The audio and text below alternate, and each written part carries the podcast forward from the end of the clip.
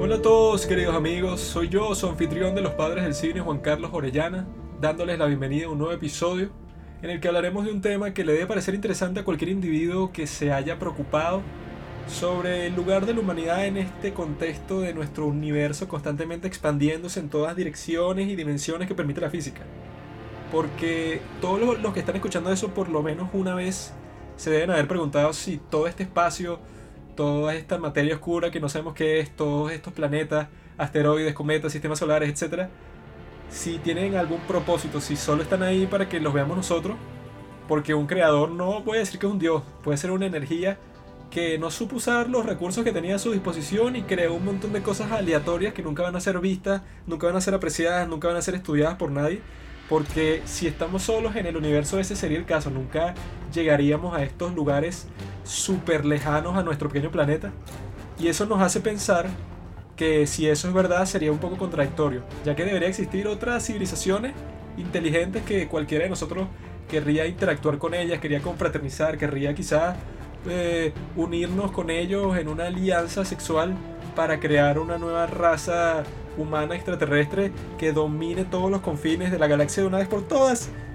Pero en este episodio vamos a explorar todos estos fenómenos. Vamos a hablar sobre los alienígenas tanto en la realidad como en la ficción.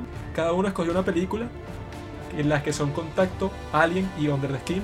Hablamos bastante de ellas, las analizamos con nuestros poderes inigualables de crítica y de ideación cinematográfica. Y si no las han visto, les recomiendo que las vean antes de escuchar este podcast porque la van a disfrutar mucho más. No, no las spoileamos completamente, pero claro, si conoces todo el contexto vas a entender mucho más nuestros comentarios y nuestros chistes sobre estas grandiosas películas, sobre extraterrestres. Y como este episodio salió un poco más largo de lo que me gustaría, pero como me apasiona mucho el tema, terminamos hablando bastante, bastante, bastante y cosas importantes, cosas interesantes que a ustedes les pueden gustar. Duró poco más de tres horas, pero no les voy a dar a ustedes la tarea gigante que en estos tiempos estrés, de, llenos de estrés de la cuarentena se pongan a escuchar tres horas seguidas, sino que les voy a proveer con una oportunidad de que en la descripción van a encontrar todos los time codes de las cosas que hemos hablado. Por ejemplo, les voy a decir que desde el, minuto 15 con 30 segundos hasta el minuto 38 con 20 segundos hablamos sobre el avistamiento alienígena tal.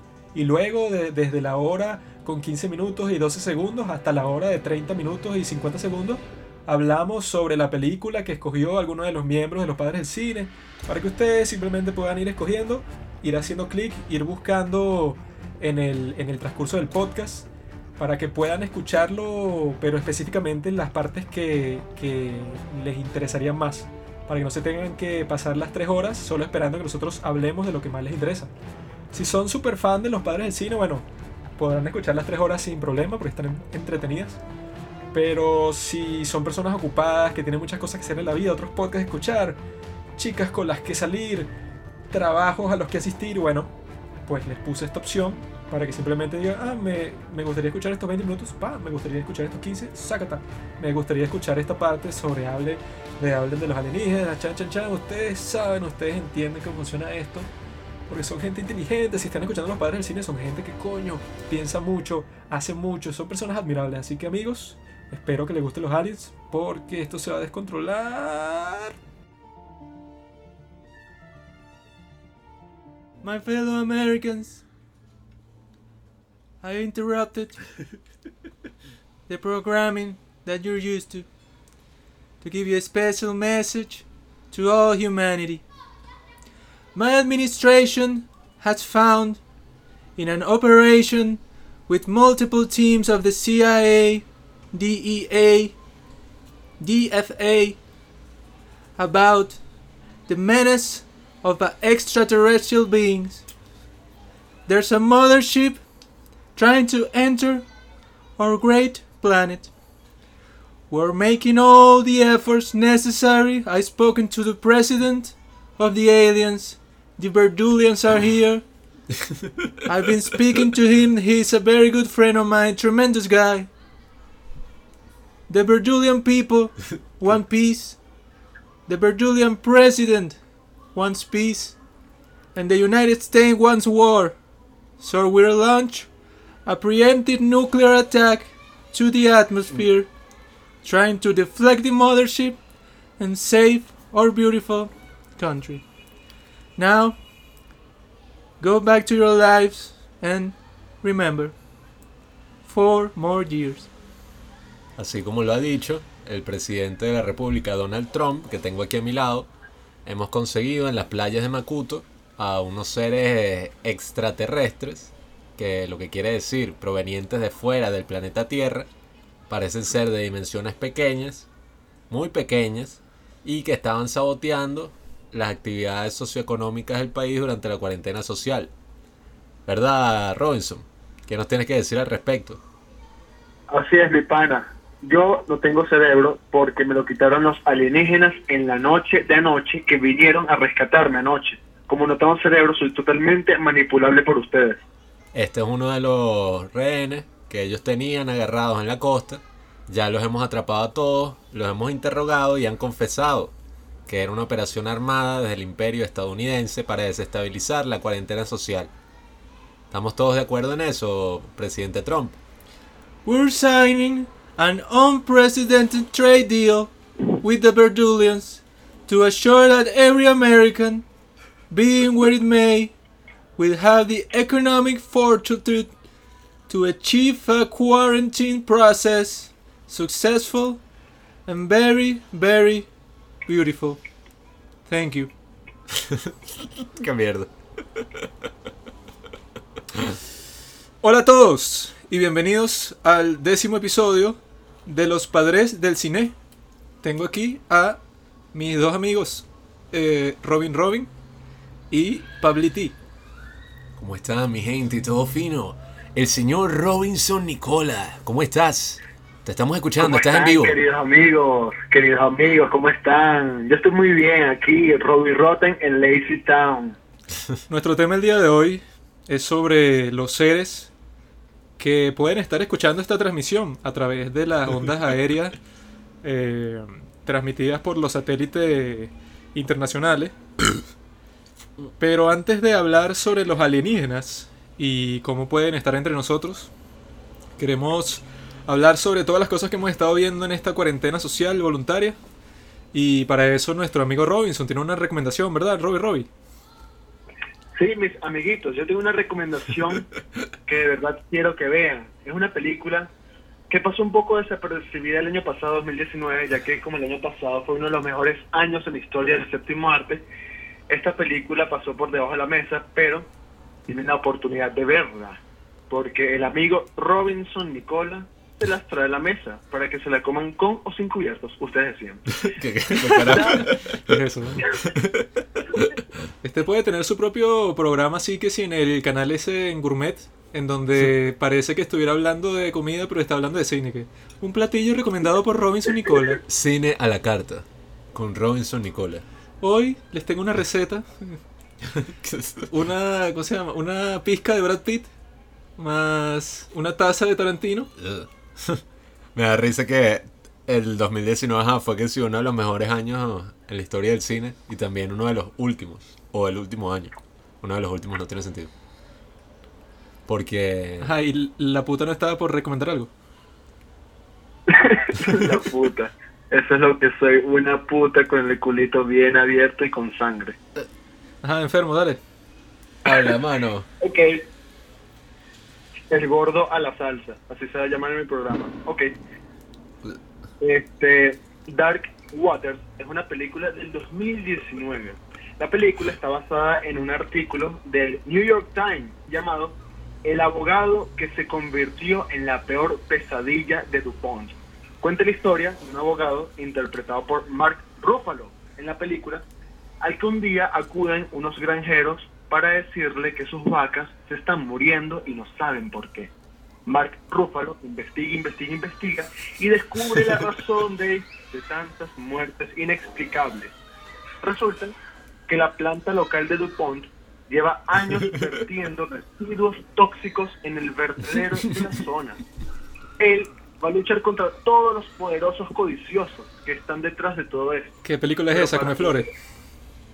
¿Cómo? Esa tú me la recomendaste creo que el año pasado también. que es con Mark ¿Y cuándo es que aparece el Lorax ahí en esa historia? Mm. Maricón. Te metes con el. Dr. Sus.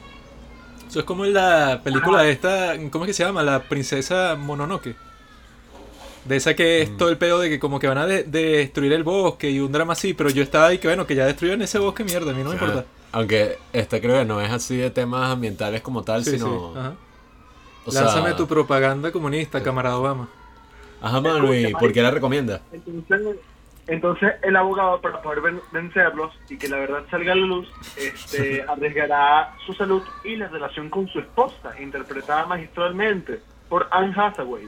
¿Por qué la recomiendas, mano? Habla claro. Sanjate es una susonga. ¿Por qué la recomiendas?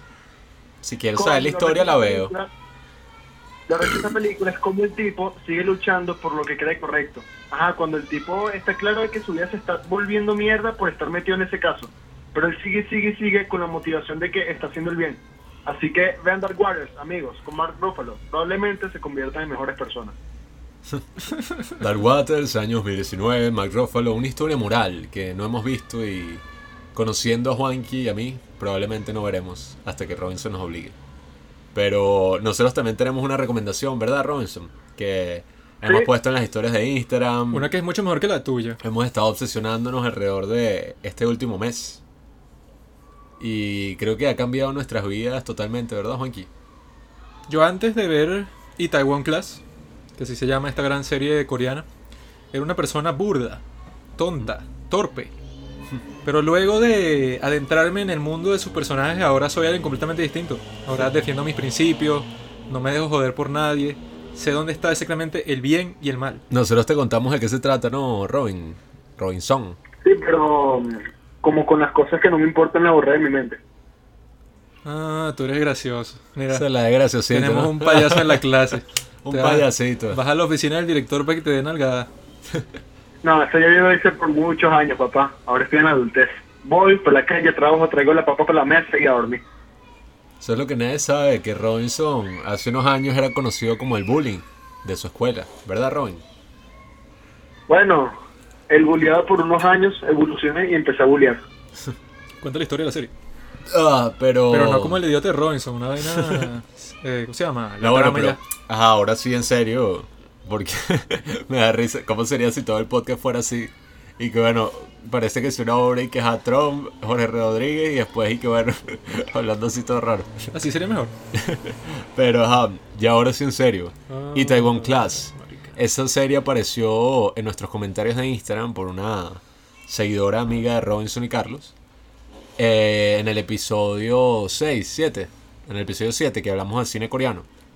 Estábamos haciendo cine coreano, todas esas películas, consumiendo la cultura. Que, bueno, creo que Juanqui, Robinson y yo acordamos que es una de las mejores culturas cinematográficas del mundo. Y después de ver esta recomendación, nos damos cuenta de que no es solo la mejor cultura cinematográfica en cuanto a cine, sino la mejor cultura en cuanto a series, en cuanto a comida, en ¿Cómo cuanto es que a se llama la mujeres. chama que la recomendó? Mm, Ariana Guerrero. Ahí está, Ariana bueno. Guerrero, Kansamnita. Anaseo, Anasino. ¿Cómo es? Eso significa gracias en coreano. Anaseo. Coño, lo que yo acabo de decir. Kansamnita. Gracias, mana. Abuchi. Senda recomendación. Pero, bueno, nosotros, Uy, no. nosotros al principio estábamos como que, bueno, ajá, una telenovela coreana, no sé, qué es lo que, vamos a ver qué tal, cha, cha, cha. Y la pusimos en Netflix. Y, eh, verga, o sea, son 16 capítulos. Cada capítulo dura como una hora y media, pero vale totalmente la pena. Que incluso creo que tú la deberías ver, Robinson. Así. Ah, perdón. Robinson no tiene la paciencia ni la concentración para calarse die- 16 episodios de hora y media cada uno. Pero bueno, para los que no sepan de qué se trata esta maravillosa serie, Itaewon Class. Itaewon es como un sector ahí de la capital de Corea del Sur, Una calle. una calle, que es como la calle así de los extranjeros, pues, una de las calles más de caché de Corea, donde hay que si puros bares, pura vida nocturna, cosas así. Y eh, la serie es burda de rara porque al principio es como que nuestras aventuras teniendo un restaurante en Itaewon, no sé qué vaina, y de repente corta y que 15 años antes. Que, la vaina- ¿no? Nosotros nos quedamos No, y que, "What?". que comienza y que estas son las historias de la gente que vive en Itaewon. Y sale un grupo de gente que, o sea, es la primera vez que uno los ve. Y justo después de eso, y que, que sí, 15 años antes. Y entonces es una historia de origen de una de las personas que sale ahí. Pues entonces uno, uno que, que ay, ¿cuándo vamos a volver a ver a todos los demás personajes que están ahí? Y los volvemos a ver, pero que sí, en el capítulo 5. Y que estaba Y es que sí, cuando aparecen en la presentación es que es el grupo más variado del mundo y que una, una coreana ahí como de 20, eh, otro chamo ahí, otro bicho como con una cicatriz en la cara, otra coreana transexual y un coreano que es negro y viene de, de Nueva Guinea. Papúa Nueva Guinea, eso es un país. Yo soy geógrafo. Pero sí, Coño, un elenco variado. claro, como debería ser. Pero en verdad lo más importante es la jevita que se llama Giseo. Giseo. Que, coño, es un espécimen representativo de la cultura coreana. Porque la jeva está chévere, tiene como que una vibra así súper chill. Y yo después de ver esa serie quedé así como que flechado. Y busqué su nombre. eh, la seguí en Instagram, se llama Kim Dami. Le pasé unos DM ahí, pero no me ha contestado. Denle La like. Entonces, denle like y compartan este episodio para que Kim Dami conteste los DM de Juanqui. Vamos a firmar una petición de la página esa change.org Change.org. para ver si la Jeva se digna a contestar mis mensajes y empezamos ahí una especie de correspondencia. ¿Qué coño? Ella, sabe. ella sí los ella sí los contacta, me podría su- sustituir en el podcast. Creo que sería mejor para Uh, no en audiencia. Para la diversidad. Si a ti te sustituimos por esa Jeva, creo que nuestros ratings suben 3000%. De bola. Pero, marico, la serie es arrechísima. O sea, te cuenta el primer capítulo toda la historia de, del protagonista, Park Seroji, que me da risa porque en todas las películas coreanas que hemos visto y ahora en las series aparecen los mismos actores en todo. O sea, el protagonista de esta es el chamo que le da la piedra a la familia en Parasite. Y yo dije, ¿qué? Y nada, o sea, te cuenta la historia que el bicho... Ver, es que la historia es burda larga, pero voy a lanzar como un teaser. Resúmela, resume. Voy a lanzar como un teaser para que puedas ver los temas de la gran serie. Que, Resúmela así nomás. o sea, el bicho, sí, te lo resumo así nomás. El bicho, nada, es que sí, un tipo ahí todo sociópata. O sea, como que la serie empiece y el bicho, no sé qué clase de castigo es este, pero está en el colegio y no sé qué coño hizo, pero lo tienen sosteniendo un balde de agua, así sobre su cabeza. Y que vas a sostener el agua en- sobre tu cabeza hasta que se acabe la clase. Una vaina así, el bicho de rodillas, con otros tres jóvenes. Y como que nada, está con el balde y no sé qué pasa, que el bicho y que, no, siento una sensación rara, tal. Y se echa el balde de agua encima. Y todo el mundo está que, ¿qué? Y el profesor dice, ¿qué? ¿Estás loco, tal? Y esa es como la introducción del personaje. Y que bueno, este bicho es como sociópata, no tiene amigos y hace lo que le da la gana, pues. Como yo. Entonces nada, el bicho como que se va a mudar a otro sitio y se va a meter a la policía. Está terminando el bachillerato, vaina, tal. Y el papá trabaja en una empresa que no, o sea, viendo la serie, no sé si sea así en la vida real, pero en Corea la vaina es demasiado show. O sea, el tipo tiene una compañía como de salsa que después resulta ser y que la mayor compañía Es que alimenticia de Corea. El problema con esas compañías coreanas, que era lo que estábamos hablando cuando veíamos la serie, es que ellos tienen un capitalismo medio raro, ¿no? Entonces las empresas no es y que, bueno, esto es una empresa, no sé, de construcción, sino que cualquier empresa es y que, bueno, empezó de construcción, pero a- ahora hace teléfono, eh, construye casas, eh, parques de diversiones, tiene centros comerciales, compró una calle así, no sé, para poner sus propios comercios. Eh, o sea, terminan siendo unos conglomerados gigantes que ha- hacen todo. Pero lo que estábamos hablando es eso, que eso no es muy bueno para la, e- la economía, pues. Porque otros capitalismos así como que más tradicionales como el de Estados Unidos se acostumbra más a que, bueno, o sea, una empresa hace una sola cosa o pocas cosas, pues. Porque así se asegura, como decía Steve Jobs, que tú ese producto como que vas a concentrar lo que te hace espe- eh, especial a ti como empresa, pues. Y así logras que todo tenga más calidad, que eso fue lo que hizo Steve Jobs cuando volvió a Apple, luego de su gran ausencia. Cuando él volvió, Apple estaba haciendo eh, im- impresora, an- antivirus, monitores, eh, estaba haciendo que si todos los productos que tengan que ver con computadoras que existen. Y Steve Jobs dijo, y que bueno, por ejemplo, nosotros no vamos a hacer mejores impresoras que HP. Entonces lo que estamos es perdiendo el tiempo. Vamos a concentrarnos eso en teléfono y computadora y ya. Nos está, nos está siguiendo, ¿no, Robinson? Porque cambio- creo que Claro, se los estoy siguiendo. Creo que ¿Cómo se voy un poco la historia. mis amigos? En cambio, esos malditos coreanos, como en la serie, o sea, y que, ah, bueno, el tipo comienza con un bar, pero ya cuando nosotros lo vemos y que, bueno, tiene todo, pues, y que no, eh, nos, nos hemos ampliado a todos los países del mundo y tenemos que si nuestros propios supermercados, bares, cadenas de salsa, marcas sobre cualquier producto alimenticio, o sea, No, y, hacen todo. y que es demasiado rara la serie porque en verdad todo se resume a que nada, el bicho se cambia de escuela, se va a otro sector ahí, Pajín, se llama el sector. Esa es la ciudad de Pablo. Y, y, el, y el bicho se muda a Pajín y entonces y que el tipo del papá lo está llevando en el carro y le dice como que, mira, Saroji, eh, pendiente que en esa escuela estudia el hijo del presidente de la empresa. Entonces, bueno, yo sé que tú no tienes amigos y vaina, eres medio sociópata, pero si puedes, hazte amigo del, del chamo, pues, porque, ajá, yo trabajo, soy que sí, director ejecutivo de la empresa, tal, y bueno, quiero tener buenas relaciones con el presidente. He dicho que, ajá, dale. Entonces llega el primer día de clase y el bicho está como que ahí, todo chill. Y llega este chamo como con el, un chino así con el pelo amarillo, o sea, un asiático pues, con el pelo pintado así de amarillo, cayéndole a coñazos a un chamo ahí que tiene como que lente y que no me trajiste la leche que yo quería, yo quería era leche de, De fresa. de fresa, no leche normal, y se le echa encima, weón. Y yo dije, ¿qué? Y el bicho, ¿y qué? No, y le empieza como que a caer coñazos y tal, y el bicho, como es todo show, se para y ¿qué? Déjalo en paz. Y el bicho. ¿Qué? Y que no sabes quién soy, no sé qué vaina. Y entonces, como que están a punto de caerse coñazos y llega el profesor. Y el bicho, ¿y qué? Bueno, se supone que si llega el profesor, y más en esos colegios que tienen como una cultura asiática así medio estricta, eh, ya nada, o sea, el profesor para la vaina. Pero el profesor ve eso y se hace el weón. O sea, mira para otro lado así que, ay. Cuando Y- al chamo lo están que sí pateando en el piso, y qué Sí. coño. Entonces como que el bicho ve que el profesor no le para bola, eh, o sea, el protagonista, y le mete un coñazo al chamo, así en la cara y que ¡ra! Y resulta que bueno, ya lo, todos lo veíamos venir, pues, pero resulta que ese es el hijo del presidente.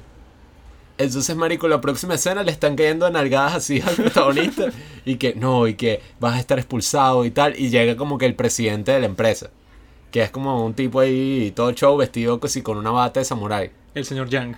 Y entonces el bicho llega y que, no, y que lo que le has hecho a mi hijo y tal. Y llega el papá también. Y que no, ¿qué hiciste? ¿Por qué le metiste un coñazo y tal? Y el otro con el coña- la cara coñaseada así que, ay. Con el labio roto. Sí, entonces como que el bicho y que, ok, no te vamos a expulsar si te arrodillas y le pides perdón a mi hijo y a mí. Y entonces el bicho está como que no. Y que mi honor vale más que eso, no me puedo arrodillar ante nadie y tal. Mis principios. Sí, y el tipo y que el papá se queda como loco y dice que nunca en toda mi vida pensé que estaría orgulloso de mi hijo. Y suena una música así tan, tan, tan, un aroma así inspirador y tal. Y que, eh, señor Yang, voy a renunciar a la empresa. Y que mi hijo hizo lo correcto, tal, y yo también tengo que hacer lo correcto. Y como que de ahí es el setup para toda la serie porque, ajá, el mismo, marico, todo eso pasa en un solo capítulo. Que el papá le dice lo que se va a convertir como que en su, en su motivación de vida, que es y que su papá y que bueno, yo en mi vida traté de ser como que el tipo firme que iba a defender sus principios sin importar la circunstancia. Pero en, en verdad no pude ser esa persona, sino que me tuve que doblar, pues, o sea, hacer un poquitón de cosas que no quería para poder avanzar en la vida. Y quiero que tu hijo no sea como yo, pues, o sea, sigue haciendo lo que estás haciendo. Así te jodan, que en ese caso él fue expulsado cuando era todo un show, pues, y que tú no te puedes salir de esa escuela porque te tienes que graduar allá, juro, porque es una vaina especial, tú hiciste una prueba para estar ahí. Pero el tipo dice, y que bueno, como que me enorgulleces mucho porque está haciendo justamente eso que a mí me dio miedo ser, pues. Una persona valiente que así te pongan como mil pero. Tú dices, y que bueno, ustedes quieren que yo haga tal y tal cosa, pero si va en contra de mis valores, simplemente no les voy a hacer caso. No, marico, y, y me aburre de risa porque en esa parte está ahí que así es. Mira, una persona de principio y Juanqui que es una marica. Yo me hubiera arrodillado.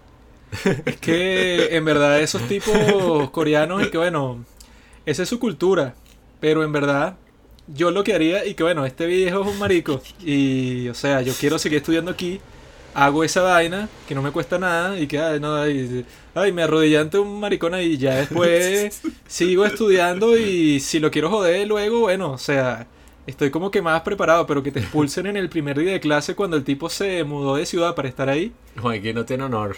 El bicho le dice Sí, que... son- o sea, sería como unos pequeños segundos de humillación por un premio mayor. Yo Nunca no creo en gestos simbólicos, porque después al protagonista le hacen una, un argumento así, que ajá, porque tú simplemente no, o sea, lo que acaba de decir Robinson, porque no pasas unos segundos de vergüenza eh, por continuar tu vida normalmente y ya. Y él y que, ajá, bueno, pero eso es una vez y después pasa otra vez y otra vez y te arrodillas de nuevo y pierdes tu honor. Y yo que, bueno, eso no es así, Gon. O sea, si estás en una situación súper particular como la que te pasó a ti, que bueno, le caíste coñazo al hijo del presidente de la empresa que trabaja tu padre y a él se le ocurrió porque está loco que la única condición que te iba a pedir para que vivas tu vida normal es que te arrodilles ante él, o sea que es un- una vaina como que súper particular. Si estás en esa situación y la haces, yo dudo que se vaya a, a repetir una vaina así, no sé. Él no le cayó a coñazos al hijo del presidente de la empresa. Él detuvo a un que- bully con sus principios y nunca se dobló. Esa es la diferencia entre un gran hombre y un hombre mediocre. Doblame tú. Mira, imagínate que para cada situación de tu vida en la que quieras obtener algo, tengas que humillarte. Joaquín que, bueno, será unos segundos de humillación. Soy un tipo práctico. Joaquín es como este Homero en el episodio ese del señor Burns, que el bicho le paga para que se ridiculice. Si a mí me ofrecen eso, ese empleo de Homero, o sea, que, que no, y que ponte un pañal y un gorro así de bebé y ve al baño de mujeres y te pago 100 dólares, yo y lo hago, ¿qué coño? O sea, si no, ¿cómo voy a Pero conseguir por- real? Pero por cualquier vaina, o sea, que sin el desayuno. Juanquín le pide que si, mira, pásame el plato ahí, le pide a Juan Pablo. Y para eso, Juan Pablo le echa el café caliente en la cara. ¿Qué? Pablo no toma café porque lo pone ansioso. Bueno, pero en fin, esa no es la parte, esa no es la parte importante de la serie, o sea, sigue después, pero lo que motiva al personaje después es que el papá como que renuncia a abrir su propio restaurante, su propio bar y se está yendo así en moto y que ay, todo está bueno y vaina y lo atropellan, weón. Lo atropellan y de hecho se muere. Y yo dije, "¿Eh? Pablo, ¿qué? define la serie en una palabra. Termina de escuchar el cuento, ¿ok? El tipo que dice. Entonces, ajá. eh, nada, marico, el carajo lo matan y resulta que el que lo mató fue el hijo del presidente de la empresa. Verga. Y que qué ladilla. Entonces, como que los bichos dicen y que llega la policía y que, mira, lo mató este tipo, que es un jardinero ahí. Y, y nada, el bicho quiere llegar a un acuerdo, pagarte unos reales y ya. Y entonces, como que hay una jeva que se hace amiga del tipo y le dice, como que no, mira, eh, ese es el carro del carajo que, que se lo acaban de comprar. O sea, ese es el carro del hijo del jefe. Y nada, marico, el bicho va para el hospital y empieza y vea como al hijo del jefe que está que si todo coñaseado, pues, porque acá acaba de tener un accidente, atropelló al tipo. Y le empieza a quedar coñazo, weón, así, pero casi hasta matarlo. Y como que no lo mata, weón, porque llega la policía, así, todo un show, y el bicho va preso dos años, weón. Y en... Y o que, sea, ah, y para no ir preso, llega otra vez el papá del chamo y que vamos a retirar los cargos, pero te tienes que arrodillar frente a mi hijo, pedirle perdón. Y él y que, y que el que se debería arrodillar es tu hijo que mató a mi papá, mamá huevo. No, y, y eso, pues, como que el dicho dice, yo me voy a vengar de este maldito y vaina, toda mi vida es a través de la venganza. Y eso es de lo que se trata la serie, como... Y todo eso pasa en un capítulo. Sí, ese es como el ¿Qué- primer capítulo. ¿Qué carajo? Porque en cualquier serie, eso es que sí, una temporada, y que el primer día de clase conoce al bravucón, le mete un coñazo, eh, está como que cuadrando con una jeva de su, de su clase. Pero el problema principal de la serie es que el protagonista, Saeroji, el tipo es como que medio autista, entonces hay una jevita que sale luego en, en la serie que se llama Giseo, que está más buena que nada, hermano. Eh, Entonces la tipa desde el principio, o sea, lo ha visto como tres veces, pero ya está ahí que estoy completamente enamorada de él.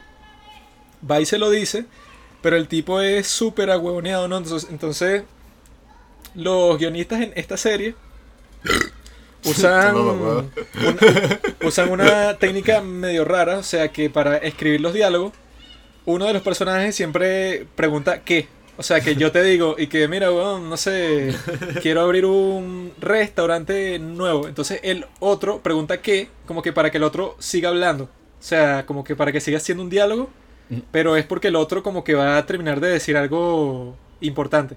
Entonces, eso es como que un trope de, de la serie que se repite cien mil veces, ¿no? Pero se repite más con el protagonista, que parece un gafo porque cualquier cosa que le dicen, él pregunta qué. O Marico, sea, es que es una la- Nunca una entiende ladilla. nada de una. El bicho le dicen y que, ponte y que, llega una jeva así y que, Robinson, eh, te he conocido desde que estábamos en el bachillerato y te amo. Y el bicho y que, ¿qué? O sea, todo, marico, todo responde así que, ¿qué? Y que, no entendiste, weón. Entonces, La marico, tipa habló claramente, te dijo algo súper puntual, cortico. Marico, pero entonces yo viendo la serie está ahí que aquí podemos inventar un juego así de, de beber. O sea, y que bueno, cada vez que un personaje diga, ¿qué? Toma un shot. O sea, porque marico, la vaina, o sea, por capítulo. Y no era solo él, weón. Ya después era y que, marico, unas escenas que son graciosas que si hay un bicho que es como, el bicho conoció en la cárcel a un tipo ahí que tiene como una cicatriz en la cara, ¿no? Y trabajó como para los yakuza coreanos. Y entonces el bicho nunca había ido a una discoteca.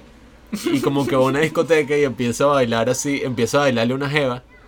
Porque bueno, no sé cómo son las discotecas en Corea, pero bueno, en fin. Yo sí sé. Son finas, marico.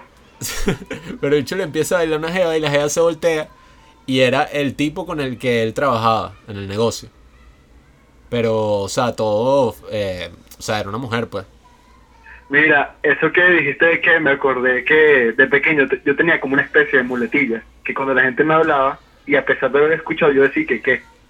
Mm. Y como que a la mamá un amigo le molestaba demasiado, porque cada vez que me hablaba yo le decía que era un amigo con el que yo, yo me la pasé en su casa y la mamá siempre estaba, ¿no? Y me decía que, ¿cuántas arepas? Una o dos. Y. Y, ah, y- y así yo, yo había ido, weón. Y ella como que un día se rechiste, Robinson, yo sé que tú me escuchas, porque siempre dice que, ¿qué? Eso no es ninguna muletilla, eso se llama retardo mental.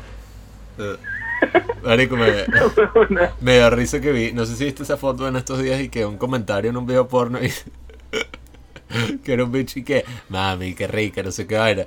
Y el bicho como que le escribí que, ¿quién? Y que la tipa del video y te preguntó. Y el bicho, pura vaina, o sea, y el bicho que, ¿qué? ¿Qué, qué te pasa, vaina? Y que, y que, ¿quieres que te quede coñazo? Y el bicho que, ¿cuándo? Y el bicho que, y que, ah, bueno, tú dime, y que, tú dime dónde y vaina, nos vemos, y puede ser mañana mismo, y te callas, ¿cuándo te callas? Y el bicho que, ah, Pero el problema principal con esa serie es que... el- Coño. Ay, vale. Quiere hablar de su infancia. Esa serie está esta jevita, ¿no? Que, ajá, se enamora de este tipo. Y toda la serie es como que un tira y afloja entre ellos dos para ver si el tipo cae y tal. Y entonces a uno no le cuadra mucho porque la jeva está chéverísima, pero el tipo está ahí que, bueno, no sé, yo estoy, o sea, tiene como 35 años y que, y que yo no tengo tiempo para estar con Marico, una jeva, estoy muy concentrado el bicho- en mi operación de el venganza. tiene 35 años, y en una escena y que, ¿con quién te diste tu primer beso? Y que, no, no lo he tenido. Y Y todos que, oh, Marico, pero es que eso es como una vaina en todas las novelas y a veces en la serie. Que marico, uno está ahí que, coño, cógete la maldita sea. solo que en esta serie es- ya, coreana, Es una, es una telenovela o una serie. o sea, es una mezcla. solo que en esta serie coreana, como ellos tienen una cultura medio conservadora, o sea, para que se den un beso, no joda, es todo un show así, todo un, eh, todo una intriga y que bueno, dar demasiados motivos. sí, o sea, él, no, él trata de cuadrar antes con otra jeva, o sea, que no es esta de la que estamos conversando. Sino otra que hablan como mil veces, salen diez mil veces. O Bueno, sea, pero no, shh, mano, ¿qué es no eso? spoilees ese momento que es el momento central de la serie. No ¿Tú no sabes de lo que va a hablar? Cuidado. No, tranquilo, weón. Igual no lo voy a ver, weón. Sí, porque estamos hablando así solo contigo. Estamos hablando con el mundo. Estamos hablando con millones de personas, Robinson. O sea, Ah, es- cierto, no me acordaba. el tipo está con esta tipa, ¿no? O sea, que él le dijo que le gustaba, que si luego de conocerla era que si la protegida de su papá. Y ellos están juntos así como por mil años y nunca pasa nada, nunca se besan, nunca pasa un coño. Entonces es y que, hay y que, o sea, que si él va hasta, hasta su casa, que si hasta la puerta de la casa de esta tipa. Y entonces hay y que, bueno, vas a pasar o que te quieres tomar un café o algo. Y como el tipo responde y que, mañana tengo que trabajar. O sea, una vaina que son y que, ay, este tipo tiene una falla mental o qué, pues no entiendo. Pero bueno, sí. No, mi pana.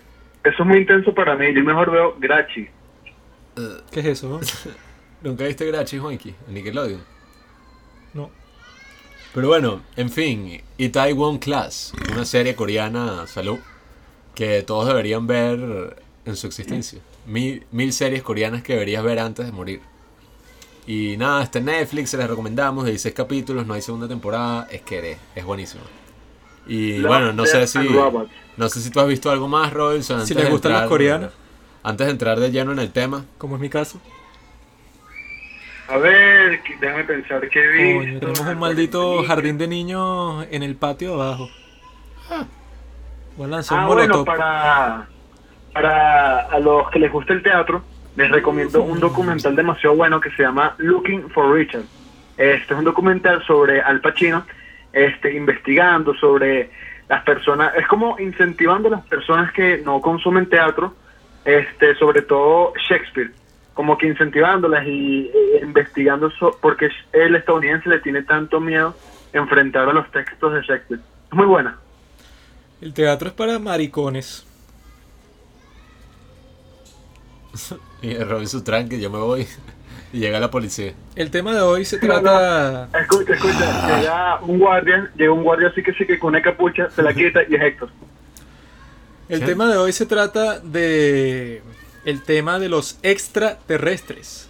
Si ustedes están familiarizados, hace unos pocos meses el Pentágono, el organismo militar más importante de los Estados Unidos de América, confirmó De los Estados Unidos. que tenía un programa del que, bueno, ya todo el mundo sabía, pero no había sido confirmado por ellos mismos, Estados Unidos de América. estaban enfocados en investigar el fenómeno de los ovnis, porque estaban preocupados de que con tantos avistamientos podrían ser, bueno, no expresamente extraterrestres, pero algo más peligroso para la seguridad nacional, que si, no sé, programas de espionaje de los rusos, de los chinos, de los norcoreanos, cualquier enemigo de la libertad.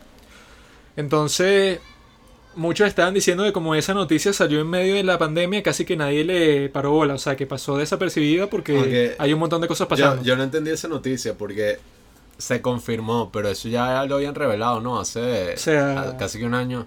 El teniente piloto de la Fuerza Aérea, David Fravor, él había salido en un poquitón de entrevistas y se hab- había hablado mucho de este programa, pero, o sea, adquirió como que mucha más relevancia a nivel institucional cuando el Pentágono dijo que, bueno, sí es verdad y el programa se llamaba tal, eh, tenía tantos fondos que le adjudicamos para que llevara a cabo sus, sus funciones. Entonces, en este episodio queríamos adentrarnos en este fenómeno extraterrestre. Eh, y luego tenemos planteado que cada uno escogió una película sobre extraterrestres, que o sea, para conversar en este podcast y que cada uno exprese sus opiniones. Entonces vamos a empezar con que cada uno dé una respuesta certera, nada de, espe- de especulaciones tuyas, Pablo, Ya. sobre así mismo, o sea, no hay, no sé, de si crees en la existencia de los alienígenas, sí o no. Idiota. Coño, pero va de Coño. una para el meollo del asunto. Así que bueno, Pablo, responde. ¿Sí o no? Nada de... ¿Sí o no? Tú eres un manipulador, ¿no? Tienes que empezar con Tú cada uno con su posición clara, nada de, de grises. ¿Qué es creer? que si crean los aliens. No que si cree, existen pues. sí o no, según tú. ¿Qué? Obviamente que no se sabe, pues. O sea, es algo que. O sea, no está confirmado públicamente. Yo voy a ser lo más certero posible. Eso es difícil. Los aliens sí existen. Espero que existen. Pero mi gran historia o mi gran historial escéptico sobre los alienígenas en cuanto a Juanqui es porque yo digo, ajá, ok. probablemente existan los aliens, como en todas las vainas de estas cosmos y tal, que es y que existen 10 mil trillones de planetas en el mundo, y si un por ciento de ese eh, número tiene vida inteligente, entonces hay millones de Ah. mundos inteligentes. Esa es la segunda pregunta. Pero ya va, ya va. No, responde primero la primera pregunta y después pasamos a esa de si nos han En visitado. eso, en eso de cosmos, ¿verdad? No, no, son dos preguntas. Cállate. Primero es que tú dices si, si existen. Ajá, bueno. Y la segunda pregunta es si nos han visitado. Déjame decir si existe. Así que primero dice existen. Entonces, en cuanto a ese argumento que siempre presenta Cosmos y el bicho este, que es una ladilla, que siempre interrumpe, ¿cómo es que se llama? Neil deGrasse Tyson. Neil deGrasse Tyson. Obviamente, sí pienso y espero que existan los alienígenas o que exista vida inteligente en, en cualquier otro lugar, pues. Si no, sería una gran, un gran desperdicio de espacio. Mira Pablo, ¿ah? citando vainas de películas. Tú, Robinson. Yo sí creo, porque si no, como dice Pablo, o mejor dicho, como dice la, película, Contacto, de Robert Zemeckis, sería un gran desperdicio de eh, espacio. Pues, Pero, este, él, él- vaina, él- él contesta certeramente. Sí, ya ahorita se dio igual ese argumento. Pero, Habla, mano. ¿dijiste pero? mira, Ah, mira, ya. ríe, es que como Juanqui es tan radical, yo quiero dar mi razón de por qué, de la respuesta que yo vaya a dar. Yo sí creo, pero esa vaina de que los ovnis vienen cada cierto tiempo y vuelan por arriba de nosotros, y que, ah, es un ovni, eso es paja. Que vienen y se van, ¿por qué razón, weón? ¿Y por qué Ah. vienen? Si nosotros somos que si el pelo del culo del universo. bueno, Juanqui, ahora tu respuesta certera. ¿Existen los Y alienígenas? además, ya, ya, ya, ya, ya, ya. va. Esa es la segunda Mucha gente pregunta, mano. dice- Esa es la segunda pregunta. No, no, no. ¿Qué? Después, Juanqui va a preguntar si ya nos Sí, visitaron. Exacto. O sea, tienes que ir paso por paso, cálmate. Ah, slow moves. Sí. ¿Qué? Ajá, Juanqui, existen. Yo creo que los extraterrestres existen porque el universo es muy amplio para que no estén entre nosotros. Ahora, Qué show. la, Juanqui, Juanqui la segunda pregunta es esa, pues, si nos han visitado o no. Y ahora respondo yo que eso es pura paz. O sea, bueno, no sé, pero siempre tenemos este conflicto porque el idiota de Juanqui eh, anda con todo un show y que no es que ellos existen o no, es que ellos ya nos visitaron y el gobierno esconde que nos visitaron. Y yo que ladilla. Los hombres de negro. o sea, yo lo que digo es la misma lógica que yo aplico con las teorías conspirativas de cualquier tipo tengo que aplicarla a las teorías conspirativas alienígenas. Si, si los aliens nos visitaron, eso es un secreto que conocería Berro, o sea, para que guardaran esa información y no hubiera un leak, o sea, para que alguien no filtrara esa información es casi que imposible. O sea, yo creo que es más difícil que alguien no filtre una información de ese tipo que los aliens nos hayan visitado. O sea, y bueno, el video este de- del que habla Juanqui, que no sé si lo viste, Robinson. El de David Fravor, que es como este video así infrarrojo, es que se llama, no sé. Radar. Ah, pues. radar. Radar. bueno, Es un video del radar del avión. bueno, este video ahí como que en blanco y negro que, ajá, se ve como que, ajá, el bicho tiene un avión, ¿no? Eh, el bicho es piloto y ve como una nave que se acerca a una velocidad así súper alta, pero la nave está dando vueltas sobre su propio eje, o sea, parece que si un tic-tac. No, no, no. Pablo no sabe este cuento porque él es escéptico, así que lo voy a decir yo. Yo pienso que los aliens ya nos han visitado muchas veces. Hay muchas, muchos ejemplos de instancias, pues, en donde hemos estado en contacto directo o indirecto con seres de otros planetas. Pero el caso ese, pues, o sea, como que el más importante que ha habido en los últimos tiempos es el caso del teniente David Fravor, el cual es miembro de la Fuerza Aérea esta- estadounidense, ¿no? Entonces él, cuando salió con información, que fue creo que como hace dos, tres años, él salió en mil entrevistas en todas partes y la más importante que fue al podcast de Joe Rogan, en donde ellos conversaron como tres horas sobre este incidente, ¿no? Entonces resulta que el teniente David Fravor, junto con varios miembros de su grupo, pues de pilotos, estaban haciendo como que una operación de, de rutina, recorriendo los cielos, toda la zona, como que patrullando, pues. Entonces ellos notan una especie de, de vehículo, ¿no? Que es raro porque está muy cerca del agua. Entonces está rotando sobre su propio eje y hay como que, o sea, está concentrando mucha en energía debajo de sí. O sea, entonces es muy notable para el radar porque hay como que mucho calor proveniente de esa fuente, ¿no? Entonces él le da curiosidad y como es el jefe de todo el grupo, él se acerca a, a ver lo que está pasando porque le parece muy extraño, ¿no? Entonces él llega a ver el, el objeto, pues, o sea, directamente con sus ojos. O sea, porque lo que tenemos no es ese video, sino solo lo, lo que se pudo conservar de la grabación del radar. Entonces él cuenta que cuando lo ve, es como que una especie de óvalo, o sea, una nave de esa forma, ¿no? Que, bueno, o sea, está como que haciendo este movimiento súper extraño, ¿no? Pero cuando él se acerca con su grupo, eh, la nave como que sale volando, ¿no? En- o sea, tratando de alejarse lo más rápido posible de él, ¿no? Y él como tiene esa curiosidad, entra en persecución inme- in- inmediatamente. Y a él lo que le pareció extraño es que esta nave iba a una velocidad impresionante, pero al mismo tiempo estaba rotando, eh, o sea, como que cambiando la dirección de su eje, pero en formas que él dice, o sea, que es un tipo que por eso es que este caso tiene como que, tanta le- legitimidad frente a los ojos de cualquier persona, es porque a los tipos que son pilotos de ese, de ese nivel tan alto les hacen pruebas constantemente, tanto psicológicas, psiquiátricas, porque tú estás operando una máquina que vale millones de millones de dólares, entonces no puede ser cualquier tipo, sino que siempre gente de muy alto rango y que Ajá, tiene pero- un, entrenamiento de años y años. Pero no entiendo. La, el tic-tac este o la nave o lo que sea que fuera salió así volando súper rápido, rotando así sobre su propio eje y que desapareció. Cuando ellos lo Es están que siempre es así, siempre es así. Coño, cállate. Aparece, se va y ya. Cuando ellos lo están persiguiendo, ¿verdad?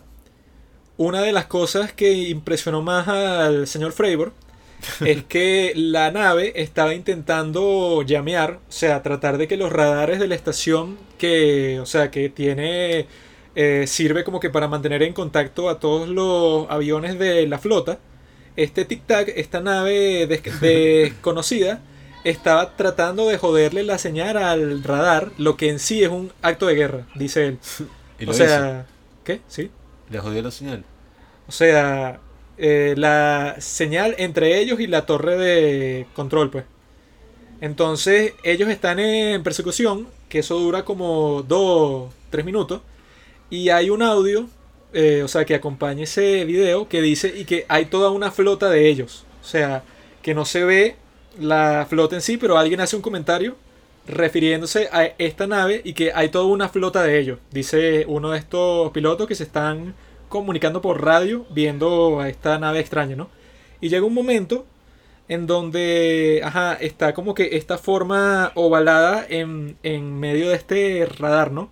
Y de repente, eh, cuando este avión militar la está persiguiendo, o sea que es que sí el mejor avión que existe, el tic tac este sale del rango sí, pero a una velocidad impresionante que el mismo tipo dice que se, que se quedó impactado porque, o sea, él lo estaba persiguiendo pero a velocidad máxima, pero de repente como que se disparó, ¿verdad?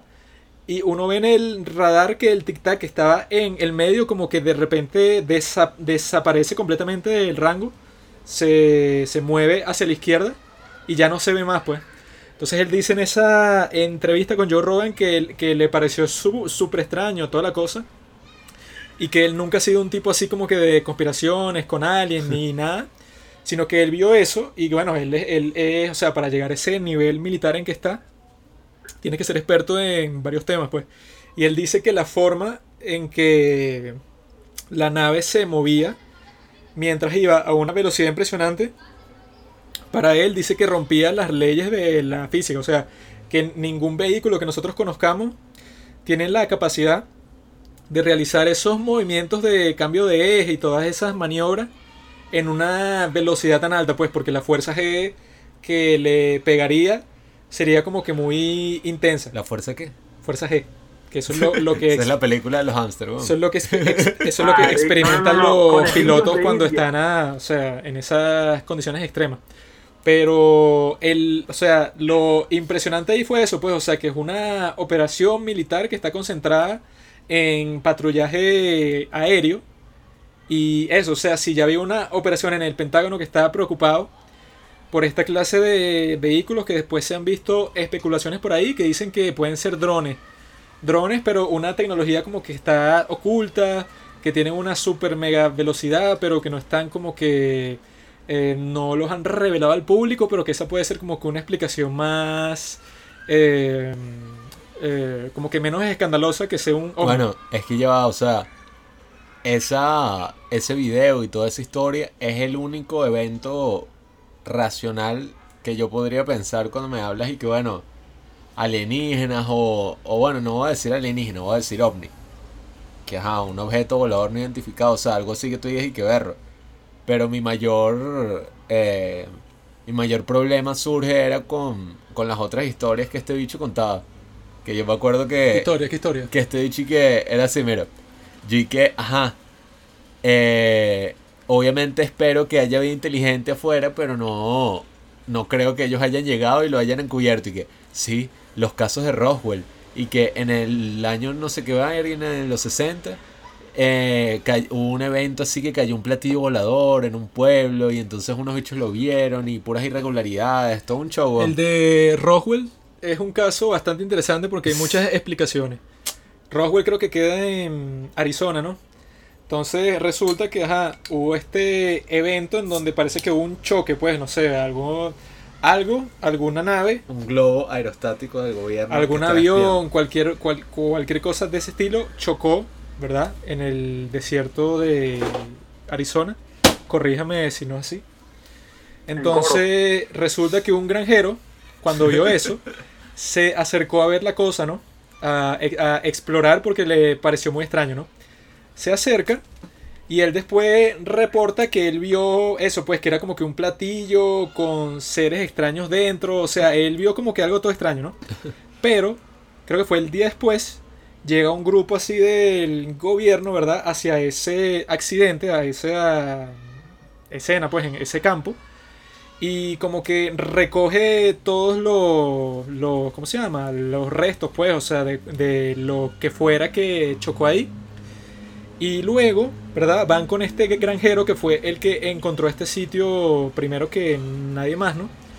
Y es raro porque lo hacen de declarar a él que lo que dijo era una mentira total, pues, o sea, que él no vio como que ningún material que se, que se viera fuera de este mundo, sino que era algo como que súper ordinario. Y en las portadas de los periódicos de ese sitio como que dijeron que la historia real era que era un globo aer- aerostático del gobierno que lo estaba usando como que para interceptar transmisiones de radio, o sea, que sí, de los rusos, porque eso era en plena Guerra Fría. Aunque yo escuché un podcast que decía que cuando eso pasó fue un encubrimiento así todo show porque no querían que se enteraran de, de que ellos tenían esos globos aerostáticos que podían que podían interceptar las señales rusas. Solo que lo que... O sea, sí tiene, por eso tiene sentido ese encubrimiento, pues. Tú no has investigado, como yo, yo he investigado todo. Porque eso que este bicho citaba unas vainas y que un tipo que trabajaba, ¿en qué era que trabajaba? No, pero eso después, cálmate. Entonces, ahí lo que dicen que pasó, porque es extraño, porque las fotos del, del periódico, de esos sitios, sale este granjero con los supuestos eh, escombros, pues, de ese accidente, que dicen que fue un simple, simple globo.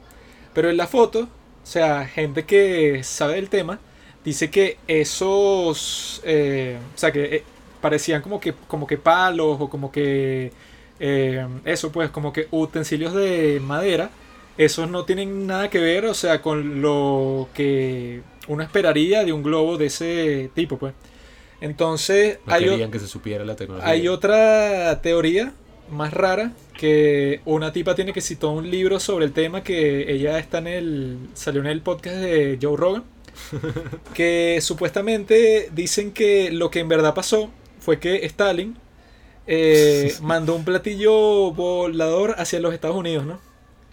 Para que chocara en el desierto, ¿no? Y dentro de ese platillo habían seres humanos, pues, pero que los habían modificado estéticamente para que parecieran aliens estereotípicos, ¿no? Entonces, supuestamente, según ella, que, que habló con un, po un de tipos de la CIA, tipos de alto nivel, que bueno, que fueron como que los que estuvieron más cercanos a ese caso, dicen que Stalin hizo eso como que una burla para los Estados Unidos, que era su principal enemigo en esos tiempos. Como que para decirle, y, y que mira, o sea, a mí sí me, me, da la gana, puedo entrar con un, con un vehículo al, a, a tu espacio aéreo y dejarlo en, don, en donde sea. Ya, ya, pero como que un platillo volador. O sea, habrá sido un, una, una, especie de, como que provocación, según la tipa. o sea, porque a mí me parece eso como que tú te imaginas esa historia, ¿verdad? Y que bueno, el bicho quería demostrarle a Estados Unidos que él podía entrar cuando le diera la gana, ¿no? Y que se le ocurrió disfrazar a unos tipos de alienígenas y mandarlos en un platillo volador. También está otra cosa que el primer agente, creo que no sé si fue de la CIA o del FBI que llegó al sitio del accidente. Él contó que los materiales que encontraron ahí era como que un, un, un metal extraño, ¿no? Y él era un analista de tecnología aeroespacial, o sea, un, un, tipo que según él, él era el que tenía que estar al corriente de todas las nuevas tecnologías que tuvieran que ver con vuelo, pues, o sea, cualquier avión, cualquier eh, innovación, él era como que el experto que sí de todo el país, ¿no? Y los materiales que él vio de esa nave era como que un metal especial que no reflejaba nada y si tú le pegabas con un martillo era como que inexpugnable, pues. Entonces, ese caso como que, bueno, eh, fue como que uno de los más famosos de la historia y si tú vas para Roswell, eh, todo el pueblo está lleno así, pues, o sea, que si de tiendas que venden como que recuerdos así que sí de aliens y naves espaciales y fiestas de esa vaina, pues. Pero el caso que está hablando Pablo es un tipo que se ha hecho bastante famoso últimamente que se llama Bob Lazar. Que ese sí tiene una historia que. Ajá, que se ha hecho un perdedor. Él dice, ¿no? O sea, lo principal de su historia es que él trabajó en la CIA cuando tenía veinte y pico de años. Él ha salido, creo que varias veces en el podcast de Joe Rogan y hay documentales sobre él. Hay un pocotón de videos de YouTube y artículos que explican cuál es su experiencia y su, y su historia, ¿no? Entonces él dice que en el área 51 o sea, en esa, esa, O sea, no, creo que no fue en el área 51, sino en un sitio cercano, ¿no? Él dice que como él empezó a trabajar en la CIA en esos tiempos, él no me acuerdo qué función era la que iba a cumplir como trabajador ahí, ¿no? Pero era que él lo llevan para un galpón, ¿no? En donde hay un coñazo de platillos voladores, pero como uno se los imagina así de las películas de extraterrestres. Entonces le dicen que hay varios de esos platillos que los encontraron en excavaciones arqueológicas. Y, y, él está como que todo choqueado, ¿no? Pero que lo que más lo impresionó es que había una especie de utensilio, o sea, que se veía como que fuera de esta tierra, ¿no? Que tenía como que una especie de antigravedad, pues, o sea, que tenía una tecnología capaz de que, ponte, que si tú lo pones en una mesa y lo enciendes, el aparato este empieza como que a flotar por sí solo. Pero una tecnología que él dice que nunca había visto antes y entonces que dicen que que esa era la forma en que funcionaban esos platillos, pues, o sea, que tenía esa tecnología debajo de, de las naves, ¿no? Y que esa era la forma en donde empiezan a flotar y en la que se elevan y que eh, una de las funciones para que a él lo contrataron ahí era que deconstruyera esa tecnología para que los Estados Unidos pudiera usarla para sus propios propósitos. Entonces él dice que cuando vio eso como que lo impactó completamente porque él, era como que un estudiante de física y al, y al ver eso él se preguntaba cómo era posible, o sea, quedó como que súper choqueado. Pero él dice que ya, eh, o sea, que le dieron como que una charla de que bueno, que todos esos platillos por dentro, un poco de detalles sobre cómo los habían encontrado, de accidentes y tal, y que él dice que un día fue como que una excursión con varios amigos suyos, ¿no? Para ver de lejos, creo que él grabó un video de ese incidente, como uno de los platillos de la zona en que él trabajaba despegaba. Entonces hay un video en YouTube de eso, pues, o sea, que supuestamente grabó en el desierto de cómo un platillo se eleva, o sea, de como que una prueba de esa tecnología al- alienígena. Entonces él dice que cuando él empezó a contar esa historia porque como que lo despidieron o algo así, eh, él dice que la CIA eh, trató de, des- de- des- desacreditarlo, ¿no? Como que borrarlo a él y hacer que pareciera que todo lo que dijera es, es mentira, porque él decía que creo que se graduó en el MIT, pero cuando tú vas al MIT a preguntarte, dicen que no, que ahí no hay ningún Bob Lazar, o sea, que no hay ningún registro de que él se graduó de ahí, ni en otros institutos que él decía. Entonces él, él dice que la CIA lo persiguió y como que borró eso del registro público para que la gente dijera que, bueno, si él miente en sus cualificaciones académicas, lo más probable es que miente con todo lo demás. A mí lo que me da risa un poco con eso es y que si tú estás revelando información confidencial y trabajas para el gobierno, eso no es algo que nunca y que bueno, eso solo le pasó a él. O sea, se supone que hay formas de lidiar con eso, puedes te meten preso, te acusan de algo tal y que la forma más estúpida y que no, van a tratar de desacreditarme diciendo que las cosas que yo hice en verdad no las hice. Cuando es y que marico, lo que tiene más sentido es que eres un mentiroso y ya. La cosa es que si te meten preso por decir eso, estás admi- admitiendo de alguna forma que lo que él dice tiene algo de verdad. En cambio, si te desacreditan y ya, No. quedas como un gafo, pues. Es que también, ajá, Juan que habla de ese bicho, sí. Pero nosotros vimos un documental en Netflix de ese bicho o en, YouTube. no. Tú estás pensando en otro, tú estás pensando en el director de SETI, que es un tipo que ese sí yo creo que está un poco loco. Que ese también estuvo en el podcast de Joe Rogan, pero ese sí tiene como que unas técnicas raras y que se va al desierto con un pocotón de gente y hacen como que unas sesiones y que no, eh, que él dice que él inventó el término que si encuentros de, de ¿cómo se Tercer llama? tipo. No, no, y que de quinto tipo. Porque él dice que no es que él se comunica con los extraterrestres, que ese, que ese supuestamente es el encuentro de cuarto tipo, sino que el de quinto tipo es que él de alguna forma los llama con la mente. Porque el de tercer tipo creo que es como que te lo encuentras así, o sea, como con reconocimiento mu- mutuo. El de cuarto tipo es que, ajá, como que si hay una comunicación, pero este tipo, que sí parece que está loco, él dice que el de quinto tipo es el que él inventó, que de alguna forma con su mente, desde niño, él tiene la habilidad de llamar a los extraterrestres. Que eso sí, bueno, eso parece que es pura paja. pa. Ajá, ¿y tú qué, Robinson? ¿Qué opinas sobre todo esto? Debería aparecer en el programa este de alienígenas ancestrales. que dicen que los alienígenas vienen a la Tierra para llevarse material genético para así preservar la raza humana. También dicen que las apariciones de ovnis aumentan bastante durante los tiempos en donde hay guerra. Y yo, y yo me acuerdo que, bueno, hace años en el podcast de Cracket, Jack O'Brien decía que para él tenía sentido que eso pasara porque si tú eres un alienígena, ves, ves que está pasando una guerra mundial y te acercas a observar la vaina porque es algo como que impresionante, pues. Que la gente se esté matando así a tan gran escala. Y en la Segunda Guerra Mundial hay como mil casos así de... Hay, hay uno súper famoso, que creo que fue en los Estados Unidos, pero no me acuerdo en qué estado. Eh, o sea, que la gente, como que todo el mundo vio una especie de nave, eh, pero como estaban en la Segunda Guerra Mundial tenían toda esta, esta paranoia, pues, y que, y que, bueno, o sea, es una nave, pero podría ser que si un avión, no sé, de cualquier eh, enemigo de ellos, que como no estaban acostumbrados a ningún ataque en su zona, eh, o sea, como que estaba todo este escándalo y como que le dispararon con artillería, pero fue una vaina súper famosa. Porque no fue que un tipo lo vio, sino que un grupo entero de gente lo vio y hay fotos extrañas que le están como que apuntando con mil reflectores para verlo más de cerca. Eh, A mí lo que me pasa con todos esos casos es que yo pienso, ¿qué cosas que en el siglo XX o antes, pues, en, no sé, en la historia, qué sé yo, había un coñazo de avistamientos de ovnis y un pocotón de registros y cosas locas ahí.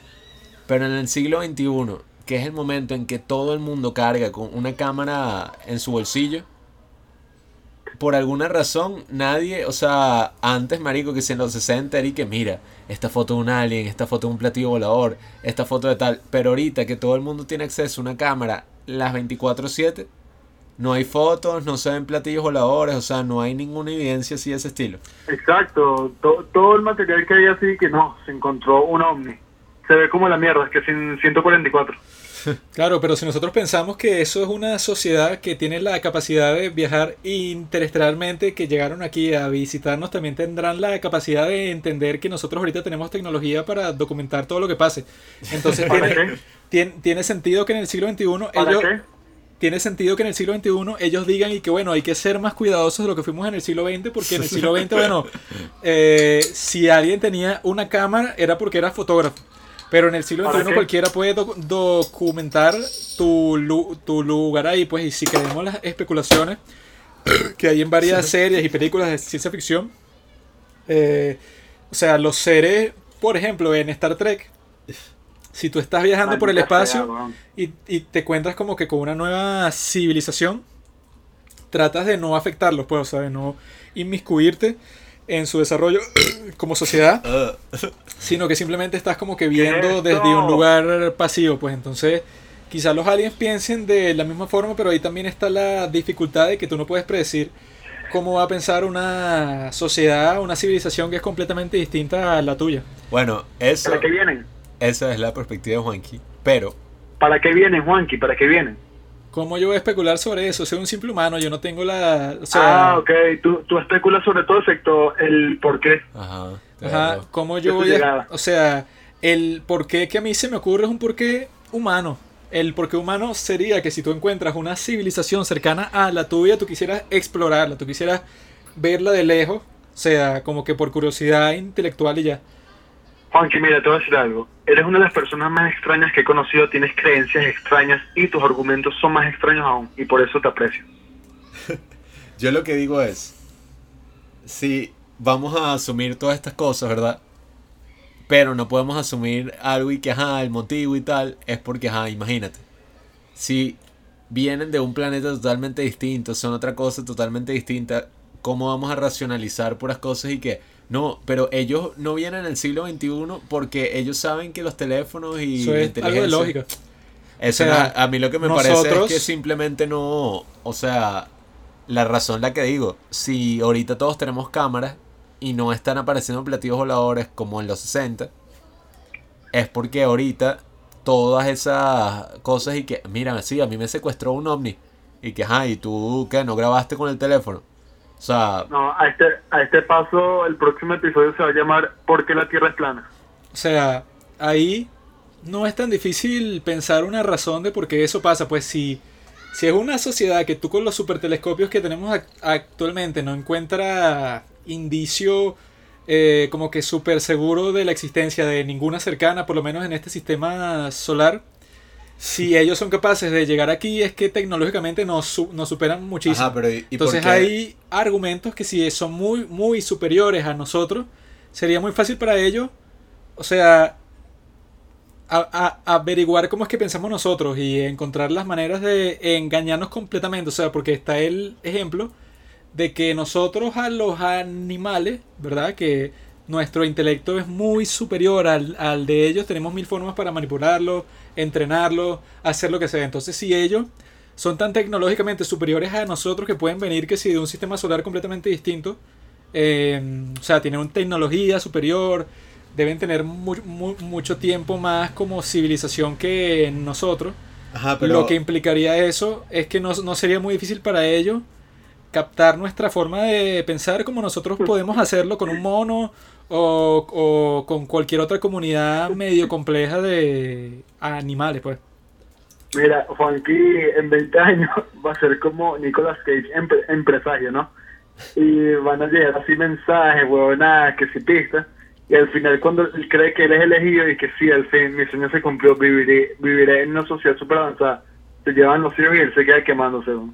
Yo lo que digo es, si vamos a asumir que lo que reveló el gobierno que dijiste al principio es verdad, entonces, ¿cómo vamos a asumir que el gobierno sabe que hay aliens pero lo esconde? O sea, ¿por qué revelaría algo que hace todo el mundo sospechar sobre alienígenas o una tecnología secreta si ellos lo llevan escondiendo toda la historia?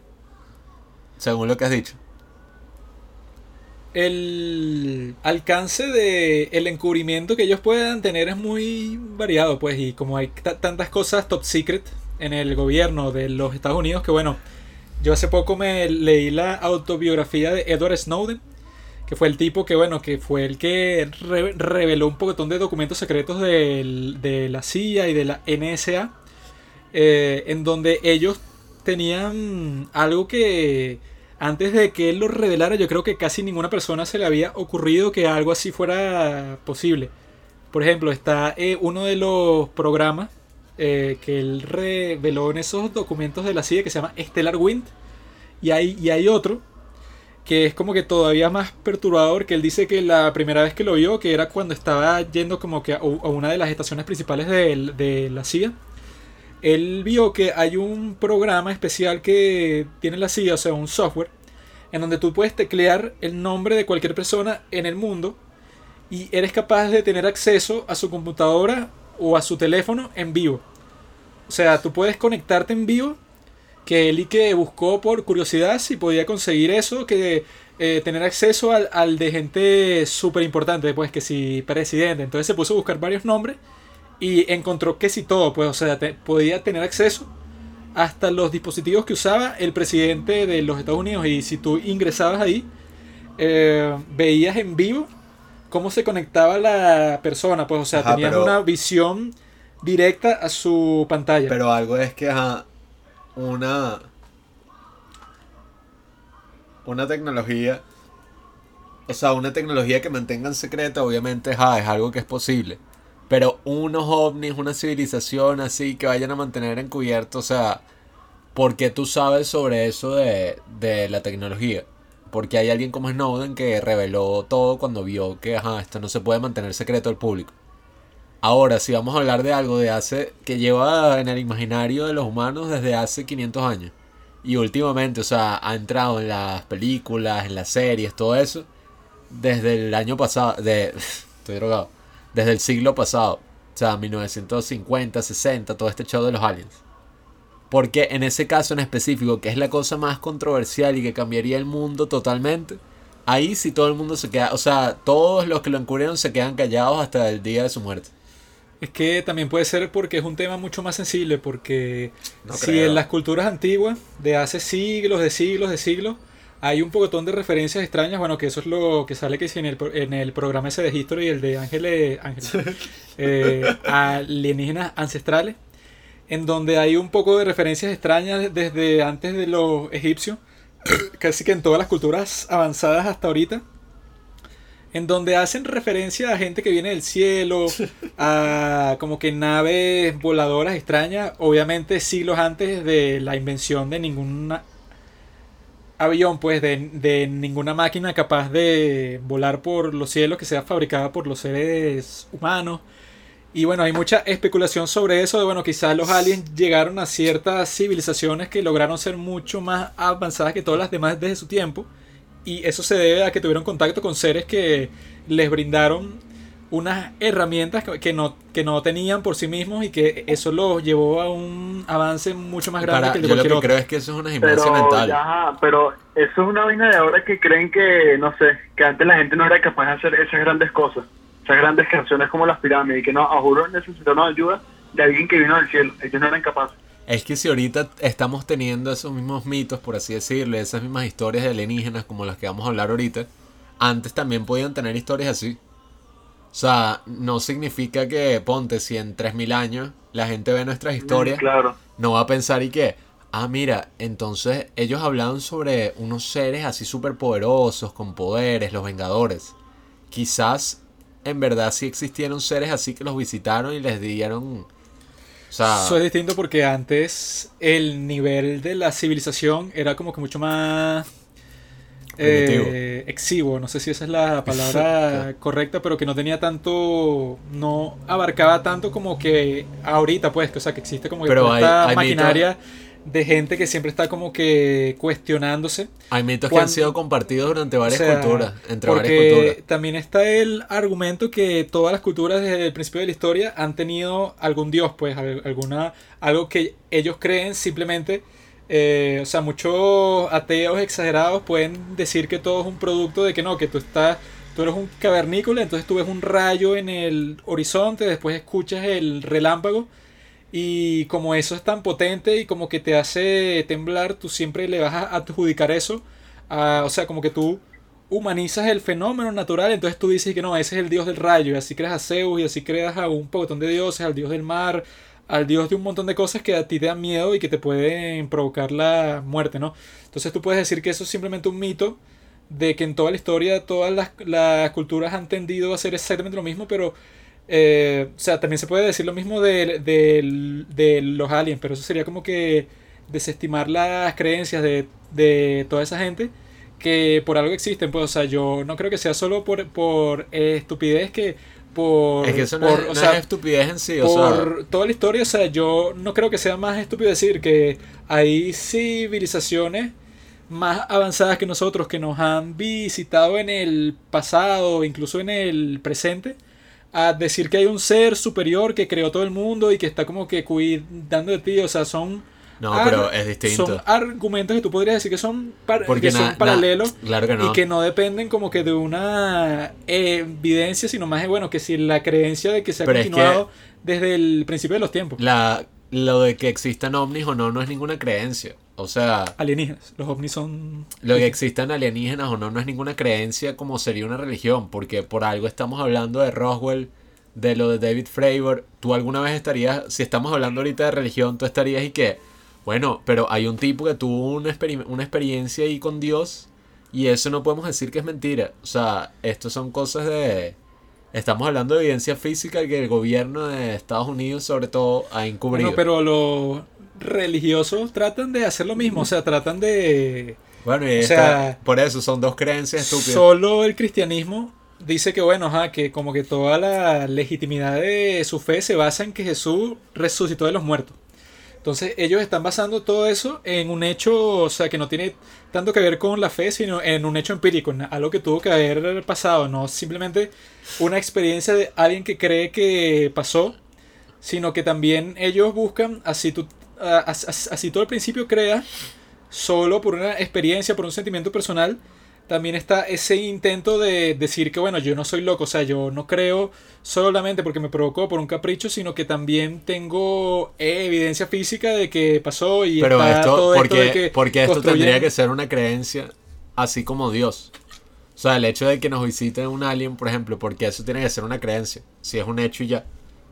O sea, porque ajá, que, Que- que hemos sido creados por un Dios es una cosa, pero que nadie, nos dice, visitan. nadie dice que es un hecho y ya porque no hay pruebas suficientes para decir con seguridad 100%, 100% que bueno, los aliens estuvieron aquí en tal época y causaron tal y tal fenómeno, sino que son más como que especulaciones que se han tomado, o sea, de mitos así que duran años y años y años. Y, y, y que bueno, mientras más, más personas hay en, en la Tierra, más eventos como ese, o sea, como que se, se multiplican pues los Yo, avistamientos de ovnis. yo lo que digo es, si eh, vamos a asumir todo lo que está diciendo Juanqui, también tendríamos que asumir con esa misma lógica pie grande. O cualquier otro tipo de evento, los reptilianos, tal, porque es exactamente la misma lógica que se está aplicando. Y lo que digo es, Como, ajá, como dijo Carl Sagan, afirmaciones extraordinarias requieren evidencias extraordinarias. Pero es eso, con esa lógica también puedes decir que no existe Dios y ya pues. Pero eso Bueno, es un pero eso se dice debate. Pero Eso eso, se es dice un, ahorita. pero eso es un debate que existe desde el principio de los tiempos y, y que no se basa tanto en una evidencia empírica concretamente, sino que en que, o sea, por algo, todas las culturas desde el principio de la historia han, ten- han tenido historias folclóricas sobre eso, pues sobre eh, un ser superior que controla tu destino. eh, eso, pues, desde los griegos, cualquier, Bueno, pero- cualquier poema de ese estilo trata eso, pues, de la, re- de, la re- de la relación del hombre con Dios, pues. pero es lo mismo que digo, o sea, si tú piensas que el, el mar es un dios, eso no significa que em, eso será porque hay un dios que los bichos vieron y de ahí sacaron, es un mito, pues. O sea, eso no, no tiene que ser absolutamente nada físico. O sea, que haya pasado de verdad. Ah, pero en eso se basa la religión, que tú empiezas con eso, pero después tratas de buscar pruebas empíricas como pasa con el cristianismo, Bueno, como pero pasa con, La fe no se basa en lo- eso. Ajá, pero cualquier cristiano, si tú le preguntas, ¿Jesús existió de verdad? Y resucitó, te va a decir, obviamente, porque en eso baso yo toda mi fe. No te va a decir que, bueno, no me importa si Cristo vivió o resucitó ni nada, sino que yo simplemente, por pura fe, creo en esto que afecta a toda mi vida. Bueno, pero los ovnis que hayan venido no, no tiene, o sea, ¿qué, qué sentido moral y ético podría sacar de ahí para crear una religión? Absolutamente O sea, ninguno, o sea, es un hecho fantasioso, es como que yo diga, los unicornios existen, hay muchas pruebas y tal, pero eso no, o sea, comparar eso con una religión O sea, es absurdo. Obvio que no es, no es absurdo porque no es exactamente lo mismo. O sea, si tú lo comparas en cuanto a que tiene el mismo enfoque de que si por todas las culturas siempre hay un indicio, pues, o sea, de que puede haber una civilización que te está visitando, que está como que pendiente de ti, que tiene una tecnología más poderosa de la que tú tienes y que hay in- indicio de eso, o sea, en todas las civilizaciones desde el principio de los Pero tiempos. esos o sea, indicios vienen que desde hay la perspectiva historias que actual. dicen que está en la... No, no, no. no. Sí. Eh, ¿Qué habla? Eso hay, o sea, siempre hay eh, fragmentos de obras de, o sea, de todas las culturas, de toda la historia, que tienen ese mismo enfoque que se tiene actualmente. O sea, que te están hablando de que, bueno, que son visitantes de otra, de otros mundos, pues, o sea, que vienen del cielo, que interactúan contigo, o sea, uno tampoco puede tratar de concluir algo así tan drástico a partir de la poca experiencia y de, y de- Bueno, y de, eh, la, y de la poca historia, o sea, que creo uno ese es tiene gra- grabada, pues, o Creo sea, que ese es el punto en el que concluimos todos. O sea, no puedes sacar una conclusión tan bestia de algo donde no existe suficiente evidencia. Ajá, pero, o sea, en eso es exactamente igual que la religión en ese aspecto. O sea, que nadie va a venir a decir que, bueno, eh, según esta prueba, Jesús existió y, y resucitó, pero aquí tengo el video o el recuento de la persona que lo vio en primera mano. Sino que, sino que simplemente esa misma, esa misma creencia requiere una fe porque en ninguna de las dos tienes ninguna prueba definitiva que te blinde a, a cualquier, a cualquier crítica. Si fuera así, ni siquiera tendría sentido discutirlo, sino que tú simplemente lo afirmas. Ajá, o sea, pero ¿por qué, por la gente dijo lo de Jesús? O sea, ¿por qué la gente es cristiana? Qué sé yo. No es porque También la gente habrá- piense... O sea, Perdón, perdón, sigue hablando. no es porque la gente piense que Jesucristo fue un ser con poderes así arrechísimo que podía resucitar y que el bicho es arrecho. O sea, la gente le da una dirección moral y ética a su vida a través de la religión. A través de la creencia en los aliens no hay absolutamente nada así. O, O sea, sea, es simplemente que sí, yo- sí, hay una conspiración Yo no secreta. estoy diciendo que los aliens son lo mismo que una religión así clásica, sino que las dos dependen en eso, pues en un salto de, de fe que tú haces y que incluso hay, hay un dicho entre cristianos, pues que, es que si Jesús no resucitó, vana es nuestra fe, o sea que si ese hecho histórico no sucedió, tú estás creyendo en nada, pues o sea, estás creyendo en lo que, en lo que creen los judíos, que Jesús era como que cualquier otro alborotador judío de esos tiempos que estaba contra el imperio romano y que no hay nada de especial con él. Pues. Pero eso lo puedes decir con el ratón Pérez. O sea, lo puedes decir con todo tipo de ejemplos más allá de los aliens. Así que bueno, todo depende de la fe. Si tú crees que Ah. existió, existió. No, no, no. O sea, O sea, ¿cuál son, es el punto? son creencias que dependen de la fe, pero a diferencia de cosas esas como el ratón Pérez, aquí tienes la experiencia y referencias en la cultura universal que no tienen eso, pues, o sea, no tienen ni que nadie va a discutir seriamente sobre la existencia del hada de, de los dientes ni nada, pues, o sea, la gente se apasiona por temas de este estilo porque creen que sí ha sucedido y que hay un poco de distancia en toda la historia en donde podrías explicar un montón de cosas si haces referencia a que bueno es una civilización extraterrestre que te También algo que yo veo es que por qué razón la mayoría de historias que tenemos son en Estados Unidos. O sea, ¿por qué la mayoría de historias de encuentros alienígenas son en Estados Unidos? Es que la O sea, mayoría de, la- de las historias así fantásticas o vainas extrañas que pasan vienen de Estados Unidos porque es un país que no solo produce entretenimiento en Hollywood, sino que viven prácticamente de eso. O sea, ya el país es como un entretenimiento en sí, ¿no? Marico, es que yo digo, o sea, si vamos a decir que los aliens van a visitar el mundo y vaina, ¿por qué ellos visitan es Estados Unidos y no tenemos esos mismos mitos en, no bueno, sé, aunque hay países como México que dicen que, que hay burda de avistamientos y hasta dicen que han encontrado que ovnis en el Ávila.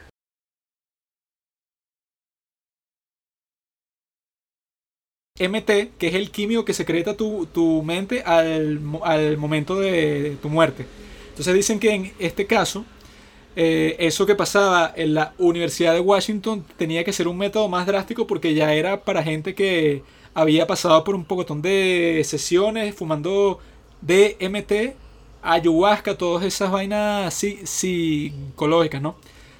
Entonces dicen, o sea, según las fuentes de él, que cuando entras en ese estado tienes como que unas re- reuniones así personales con lo que llaman duendes, pues, o sea, que son como que alienígenas, pero que no tienes que viajar para, para, para ningún sitio para tener contacto con ellos, sino es así, pues, o sea, como que la interacción intensa con ese químico te permite acceder a unas dimensiones de la realidad que normalmente tus sentidos no te muestran. Entonces dicen que esas reuniones que tienen con esos seres extraños, como que les proporcionan una serie de tecnologías, ¿no? Las cuales cuando las prueban en la vida real, o sea, ponte que si le dicen una serie de informaciones, de fórmulas y eso, cuando tú pruebas eso que te dicen en la vida real, tiene el efecto que fue mencionado durante la reunión con estos seres extraños, ¿no? Entonces hay como que una especulación alrededor de todo eso que el DMT abre, o sea, como que las compuertas de tu conciencia a realidades que tú no tienes acceso, pero que sería como que muy burdo de decir que simplemente son cosas que tú te imaginas, como que ilusiones químicas y ya, porque sí por eso puedes decir eso de la conciencia en general, de cualquier cosa que experimentas, pues. Pero en este caso, ¿cómo es eso? Pues, o sea, es un químico que secreta, que, se- que secreta tu cerebro naturalmente al momento de, de tu muerte, pues. Entonces dicen que con este proceso que describe Alex Jones, o sea, entras como que en un estado particular en donde experimentas un montón de cosas que, normal, que normalmente no están disponibles para ti, pues. Entonces es interesante toda esa perspectiva que para interactuar con estos aliens no es que tienen que venir de una galaxia lejana ni nada, sino que simplemente necesitas ampliar tus capacidades de percepción para tener acceso a otras dimensiones que normalmente tú no ves, pues. Y ahí es donde entra en relevancia ese ejemplo que, que te mencioné, de que si tú le pasas la mano por enfrente a un insecto que es ciego, lo que, consider- con lo, lo- lo que consideraremos los seres humanos como ciegos, pues, o sea, que no ve el mundo como lo vemos nosotros, él simplemente no te percibiría a ti, pues. Percibe de, su propia forma, pero para ti tú puedes ser un ser que simplemente no existe porque no te ve.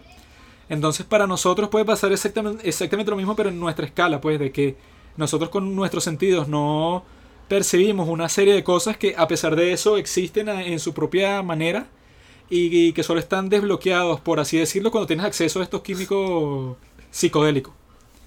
Entonces puede ser que para entrar en contacto con extraterrestres no necesites eh, una nave espacial ni nada, sino que el viaje simplemente venga de tu propia conciencia.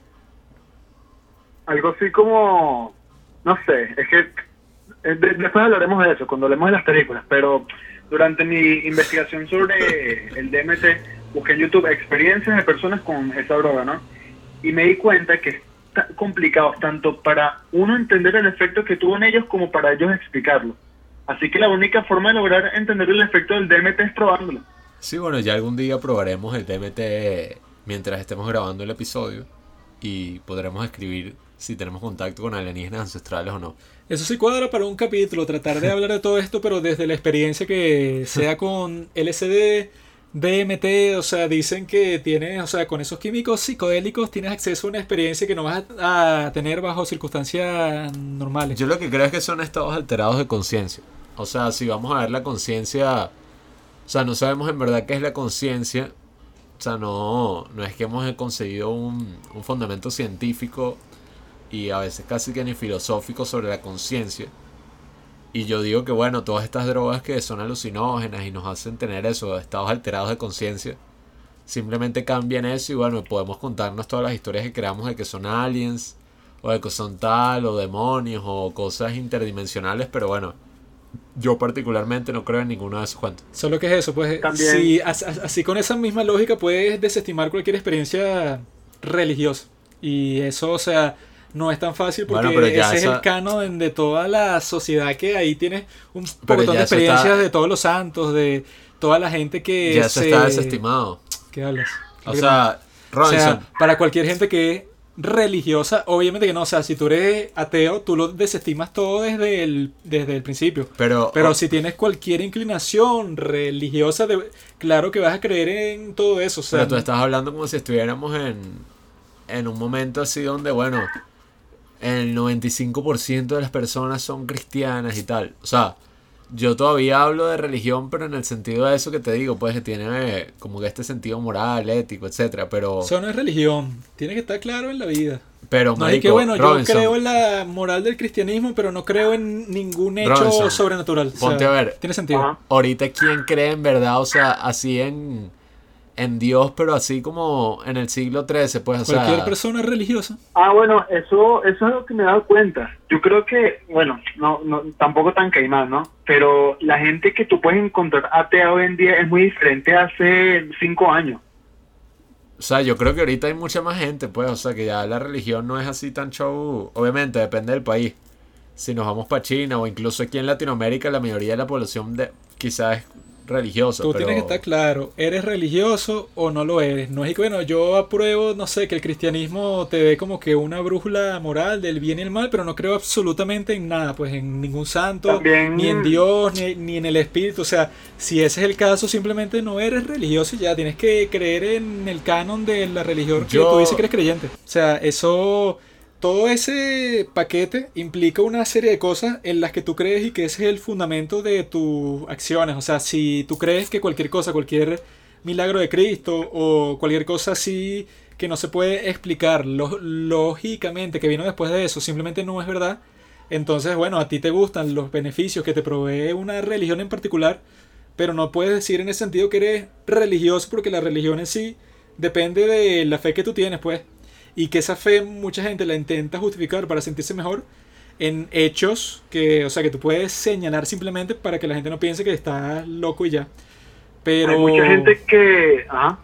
o sea, que yo creo que no puedes decir simplemente eso, pues, o sea, tienes que decidirte por alguna de las dos cosas, o crees completamente en algo, o simplemente disfrutas los beneficios sociales o, com- o comunitarios que tiene eso. No Que sé, eso, yo, o sea, yo creo que eso es lo imposible. puedes recibir por muchos medios. Eso es O imposible sea, para lo, mí. lo puedes recibir por una comunidad, no sé, musical, un grupo de amigos o gente que le guste, o sea, cualquier interés compartido que tú tengas que se mantengan en contacto. Yo no creo O que esa- yo no creo que las decisiones personales sean así tan tan bilaterales, o sea, no- me pa- es lo que digo que es medio manipulador decir y que bueno, o tú crees 100% sin dudar de que esto es así y no tienes fe, 100%, pero, pero que por lo menos estés de acuerdo con la mayoría de la gente de la comunidad que tú, No. o sea, Yo creo que es más no complejo que eso. Y que bueno, yo visito esta comunidad de vez en cuando, pero no comparto ninguna creencia con ellos. yo creo que es eso- más complejo que eso, o sea, yo no puedo dejar de dudar porque bueno, o sea, eso es lo que casi naturalmente hago, o sea, dudar de todas esas cosas, pero eso no significa que bueno, o crees en esto como esta otra gente o no, o sea, tú no perteneces acá. Claro, o sea, y que no, bueno, yo me junto con todos estos cristianos en la iglesia, pero todas las vainas que dicen de su fe, de las experiencias personales que han tenido o en lo que basan su creencia, no, eso es pura paja. Pero bueno, creo que Hay mucha, hay mucha gente que no cree que cree. O porque sea, eso, eso los hace más felices, pues tienen, sienten que tienen como una, una, una razón de vida. sí, igual creo que ajá, nos hemos desviado un poco ahorita hablando de la religión, pero no sé, Robinson, que ya para terminar con el tema, igual ahorita vamos a hablar de las películas, pues, pero ya para terminar con la segunda pregunta que hacía Juanqui al principio de todo. Escuchando todas esas cosas que ha hablado Juanqui sobre Roswell, sobre Bob Lazar y este otro tipo, y sobre lo que significa eso con la fe y las culturas primitivas, ¿crees que los alienígenas nos han visitado y ha sido encubierto? Sinceramente me importa poco lo que digan los demás que hayan visto, eh, eh, experimentado. Yo creo en lo que yo vea, en lo que yo viva. Porque un aldeano no del siglo no voy a XV. creer. Ajá, pero, o sea, según la evidencia de lo que tú has visto, porque si eso es verdad, entonces puedes decir que cualquier historiador que ha contado lo que ha pasado en la historia, bueno, yo no le creo. O sea, tienes que llegar a una conclusión basada en toda la información que has visto, pues no en la información que has visto tú personalmente ya, porque así, o sea, Bueno, eh, la- es como la- una la perspectiva muy limitada.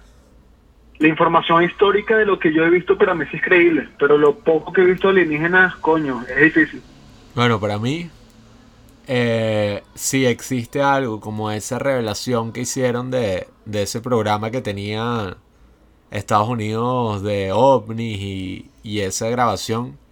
Si esa revelación la hicieron, no veo por qué ellos habrían encubierto todo lo otro y habría una mega conspiración. O sea, y creo que ese ya es como mi último, o sea, mi última palabra al respecto. Y bueno, Juanqui, yo creo que ya tú sí crees, pues, después de todo lo que hemos visto, creo que ya es una prueba muy palpable. Que- tampoco, tampoco quiero exagerar lo que dije, ¿sabes? Y que yo solo creo en lo que digo, porque, o sea, es hablando de este tema como tal, que si alienígena o yéndonos más allá que si fantasma y todas esas huevonadas, ¿sabes? Me refiero a ese tipo de cosas. Bueno, ahora que ya discutimos todo el tema de los alienígenas y todas las teorías conspirativas de Juanqui, mm, creo que me gustaría empezar a mí con la opción que yo elegí de película sobre aliens, que es Under the Skin, de Jonathan Glazer. Eso salió en el 2013, si no me equivoco. Eh, yo como que me puse a leer varias entrevistas e investigué un pocotón de datos sobre la película, porque en verdad yo llevaba como cuatro, tres años sin verla. O sea, porque cuando salió creo que la vi así X, pero ahorita que tenemos Amazon Prime me puse a ver el catálogo tal y, y estaban todas las películas que elegimos. Bueno, no sé si estaba Alien, pero estaba Contacto, estaba Under the Skin y la película es marico arrechísima. O sea, mm, me da risa porque esa película Juanqui fue el primero que la vio, que sí, en el 2013 cuando salió.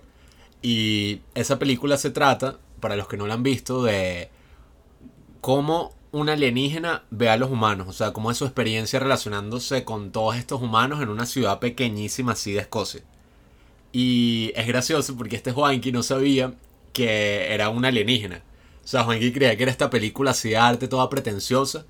Y No, es que... que yo, yo vi como que varias reseñas así, todo show, y que IndieWire, o sea, sitios, o sea, que cuando te van a pintar cualquier película, eh, o sea, te hablan principalmente que no, con la cinematografía que tiene y como que una alegoría del poder femenino sobre el hombre. Entonces, en casi ninguna parte decía que era de ciencia ficción. Eh, o sea, yo pensé que era como que una metáfora y que bueno, atrae a todos estos hombres pero con una intención que no era así como que tan explícita, o sea, porque yo después, cuando leí otras cosas que sí decían y que eh, esto es alerta de spoilers, si no lo han visto, bueno, o sea, es más como que algo de ciencia ficción, pues, o sea, ya vi como que otras interpretaciones, explicaciones y tal. Y lo que uno concluye así es que, bueno, ajá, la tipa en verdad es un extraterrestre y está basada en un libro en que hay una trama su- súper complicada que la película casi no te explican. Como yo la vi así, no me gustó mucho, pues, o sea, yo tenía una, una mentalidad completamente distinta. Pero luego, sí la... eh, ¿Cómo se llama? La, la, la vi otra vez, pero con un pana, así ya sabiendo todo lo, lo que sé ahora, pues. Y sí me pareció, o sea, si uno la ve, o sea, con eso, pues, con ten- teniendo en mente la intención con la, con la que fue hecha, sí tiene mucho más sentido y uno la puede apreciar completamente, pues. Bueno, para, para todos los que no han visto Under the Skin, me gustaría decir cómo es que empieza y toda la cosa así. Y en verdad empieza, por lo que leí en la trivia de IMDb, son 13 minutos donde no hay ningún tipo de diálogo. La película la protagoniza Scarlett Johansson, que en verdad creo que fueron como 4 años que estuvo asociada al proyecto y la película tomó 10 años en hacerse. O sea, es una historia que venía desde el 2003. Y, o sea, literalmente la historia empieza con todas estas tomas así referentes a 2001, no dice en el espacio, que son como cosas negras y cosas así raras. Y es esta alienígena como aprendiendo a hablar. O sea, haciendo como distintos sonidos, que sí, pa, pa, pa, bra. O sea, como haciendo distintos sonidos, aprendiendo a decir palabras. Y la película transcurre con Scarlett Johansson usando peluca y un traje así todo provocador. Y lo que hace es como que traer gente hacia una camioneta para que vayan con ella, los seduce, hablan un rato, la pasan fino y los mete como que en esta... No sé ni cómo describirlo, es como una piscina negra así, toda rara, donde los bichos son como consumidos por esta inteligencia alienígena. Y... Marico, o sea, ahorita llevamos como tres horas hablando de todo el tema de los aliens. O sea, ya Juanqui nos dio como toda su perspectiva, todas esas cosas, pero los aliens en el cine ya es como algo que es totalmente distinto. O sea, la forma en que nosotros hablamos de alienígenas en el cine es que si, bueno, la película que habla Robinson, Alien, eh, Encuentros cercanos del tercer tipo, o sea, todas estas vainas de que, no sé, hay como este platillo volador que la gente vio, cosas así, pero esta es la única película que yo he visto en mi vida que es verdaderamente y totalmente desde la perspectiva de un alienígena. Y esa era toda la intención de la película. Bueno, es que fino porque si uno lo, lo ve de una desde esa perspectiva, es que un alien simplemente significa algo fuera de este mundo, algo que no es, de, o sea, común. Es como la palabra meta, pues. Algo que está como que una perspectiva to- totalmente extranjera de, de lo que uno tiene como común. Entonces, eso se ve claramente en una escena que es mi preferida de toda la película, que es en donde la, la protagonista, eh, eso, está en una playa de estas de Escocia que no es, no tiene nada que ver con una playa del trópico, pues, sino que son como que puras piedras y el mar se ve que está pero frío así, pero helado, o sea que si tú entras te va a dar unos escalofríos terribles.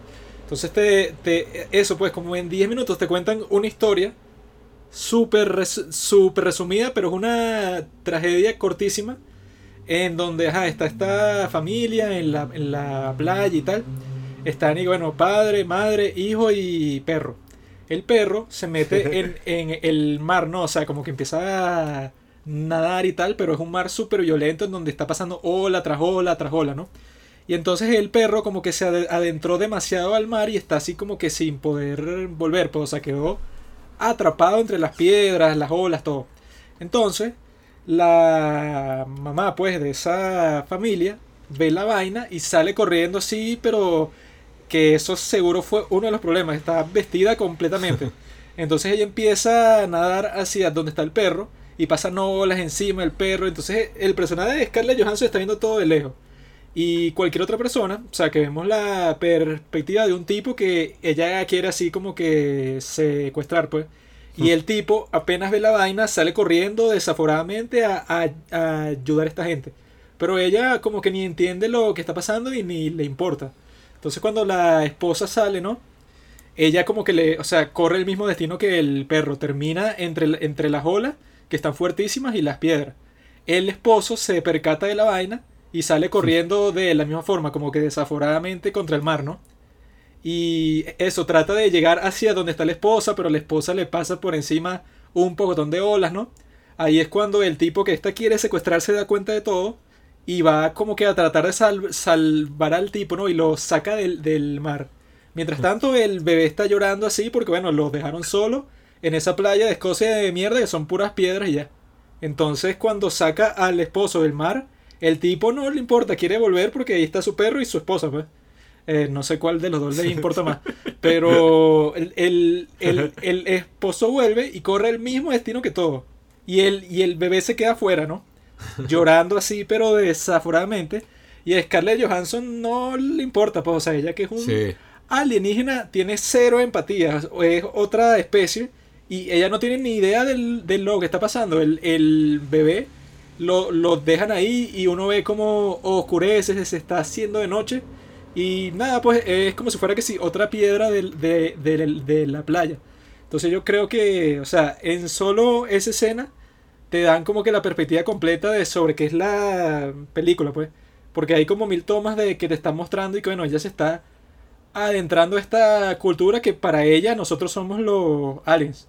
Entonces está viendo como todos estos comportamientos de los que no tiene idea. Y, pero, pero yo creo que eso, pues, o sea, la esencia total de la pe- película se reduce en esa escena que casi que no hay diálogo, pues, o sea, Sí. es puro visual. Y que bueno, esa de toda la película es mi preferida. No, bueno, a mí, a mí particularmente, no sé si recuerdas, Robinson, a mí me volvió como loco una escena que ahorita con todo esto de la cuarentena, eh, yo te conté que fuimos a un centro comercial, fuimos que sea al CCT, eh, hace unos días y la vaina es súper, o sea, es como súper depresiva, todo está así súper solo, hay poquitísima gente, pero me acuerdo en esta película que hay una escena que ella entra a un centro comercial Y la vaina está súper llena. No sé si te acuerdas que, o sea, el sonido es así súper. preguntando cuál es la película, así que di que es... Under the Skin de Scarlett Johansson, 2013. En esa escena, o sea, se supone que es un alien que está llegando así por primera vez a un centro comercial. Y, o sea, es como si tú estuvieras viendo un centro comercial por primera vez en tu vida. Y era como toda esta gente loca, o pura gente así súper pegada, hablando, vendían ropa, perfume, maquillaje. Sí, es como que todo un caos, es todo al mismo tiempo. Entonces No, la y- tipa se ve que está como que agobiada. No, y la vaina, o sea, fue como raro porque tanto tiempo sin salir de la casa o, o sin estar en lugares así llenos, uno de verdad se sentía como con esa misma perspectiva del alien. O sea, yo estaba ahí que bueno, yo ya no sé cómo es esto, la cercanía humana. y Ya es algo completamente alien, pero a uno mismo, pues, y que estar con la gente sin tapaboca ni nada. no, y, y además es una película que la mayoría de la película la grabaron con cámara oculta. O sea, porque él quería tener como reacciones reales. Jonathan Glazer, el director. Que por cierto, esta creo que es su tercera película. De hecho, tiene que ser 55 ya. Y él quería como tener las reacciones más realistas del mundo. Y en la película ella monta un pocotón de gente, de como tipos así que encuentra en la calle en su camioneta. Y obviamente, o sea, si yo estoy caminando por una calle en Escocia y Scarlett Johansson como que me toca la corneta y que, "Eh, pues le necesito unas direcciones, ¿quieres que, que quieres subir a mi camioneta? Yo estaría que, bueno... Le esta- digo todo lo que ella quiera. Sí, ¿no? o sea, allí que esta no debe ser Scarlett Johansson. O sea, supongo que esta es una jeva cualquiera. No, y que con esa peluca y que la tipa está conduciendo que si una camioneta de secuestrador, pues entonces Mm. Sí. tú, entonces tú no vas a pensar y que sí. Debo estar soñando que Scarlett Johansson, la actriz de Los Vengadores, me está preguntando, no sé, está perdida en Escocia. Mm. Que Escocia tampoco es un país que visita todo el mundo, pues. Y además, eh, yo vi que leí como la trivia y leí una entrevista con el director y ellos construyeron una cámara específicamente para la película. O sea, hablaron con una compañía y construyeron una cámara que es del tamaño de una caja de, una caja de fósforos prácticamente. O sea, es que es así. Y la vaina... Nada, le puedes poner que si los lentes gigantes, o sea, incluso el director de cinematografía dijo que, que él hubiera grabado toda la película con esa cámara en vez de con la Arri, que es como una de las cámaras más caras con las que puedes grabar. Y tenían como tres cámaras escondidas y al día eran como 6000 gigas de información que capturaban. O sea, ellos literalmente grababan todo el día Scarlett Johansson manejando por todo el pueblo de Escocia, montando hombres en la camioneta. Pero arrechísimo, o sea, Sería fino tener acceso a ese material para ver qué más pasó que no nos mostraron. Y bueno, No sé qué opinas tú Robinson, que también la viste. Bueno, marico, la película es sutil, muestra muchas cosas y lo que más me gusta es que cuando no pasa nada, pasa de todo. Porque ajá, tú ves la escena del centro comercial y si no estás prestando mucha atención de ah, eh, porque qué camino está tomando la película y ves a Scarlett Johansson como una tipa atractiva y nos cae en cuenta de que es una alien que está ya analizando todo su entorno para adaptarse y aprender, para eventualmente comportarse de esa manera, este, la Jeva, hay, sub- hay, hay planos, marico, que sí que una señora pasándose el lápiz labial, otra maquillándose y así, o sea, está viendo como el día a día de las personas, ¿no? Y después como que ella adapta esas actitudes para lograr con- conquistar a los tipos. Ella dice que, ah, ok, o sea, parece un ser que inexpresivo y tal, pero en su mente debe estar pasando de todo y que, bueno, estas mujeres se están arreglando, pero ¿para qué se están arreglando? Ah, bueno, yo supongo que se están arreglando para conquistar tipos. Ah, bueno, eso es lo que yo voy a hacer para conquistar estos tipos, ¿no? Y lo mejor de todo es que, ajá, eso que tú dices de la cámara oculta lo vi en el video este de Chris Stockman, ¿no? que él habla, eh, al final, eh, hace un análisis muchísimo, ¿no? Y al final habla sobre, ajá, bueno, ya dijimos que íbamos a hablar con spoilers, ¿no? Durante toda la película, los hombres la han, ha- han aceptado estar con ella, ¿no? Se dejan seducir por su belleza, pero su belleza exterior. Durante toda la película es todo lo superficial de Scarlett Johansson. Pero al final, cuando suelta esa piel, que el título de la película, Bajo la piel, Under, under the Skin, ¿no? ajá. el rechazo de toda la película. O sea, durante toda la película la amaron pero por ser, por su superficialidad. Pero cuando muestra su verdadero ser, su belleza interior, ahí es cuando muestran que, ah, no te quiero, o sea, te voy a matar. O sea, es como Sí. una metáfora demasiado recha, weón. Y todo Eso me que, pasa a mí también. Para los que no saben, o sea, Kubrick es que sí, uno de los directores que yo más idolatro, la película tiene demasiado de Kubrick, sobre todo todo el inicio así, todo sutil y toda esa secuencia de ya como con el ojo, aprendiendo así palabras y tal, eso es demasiado Kubrick, weón. Y yo, de pana yo me la película.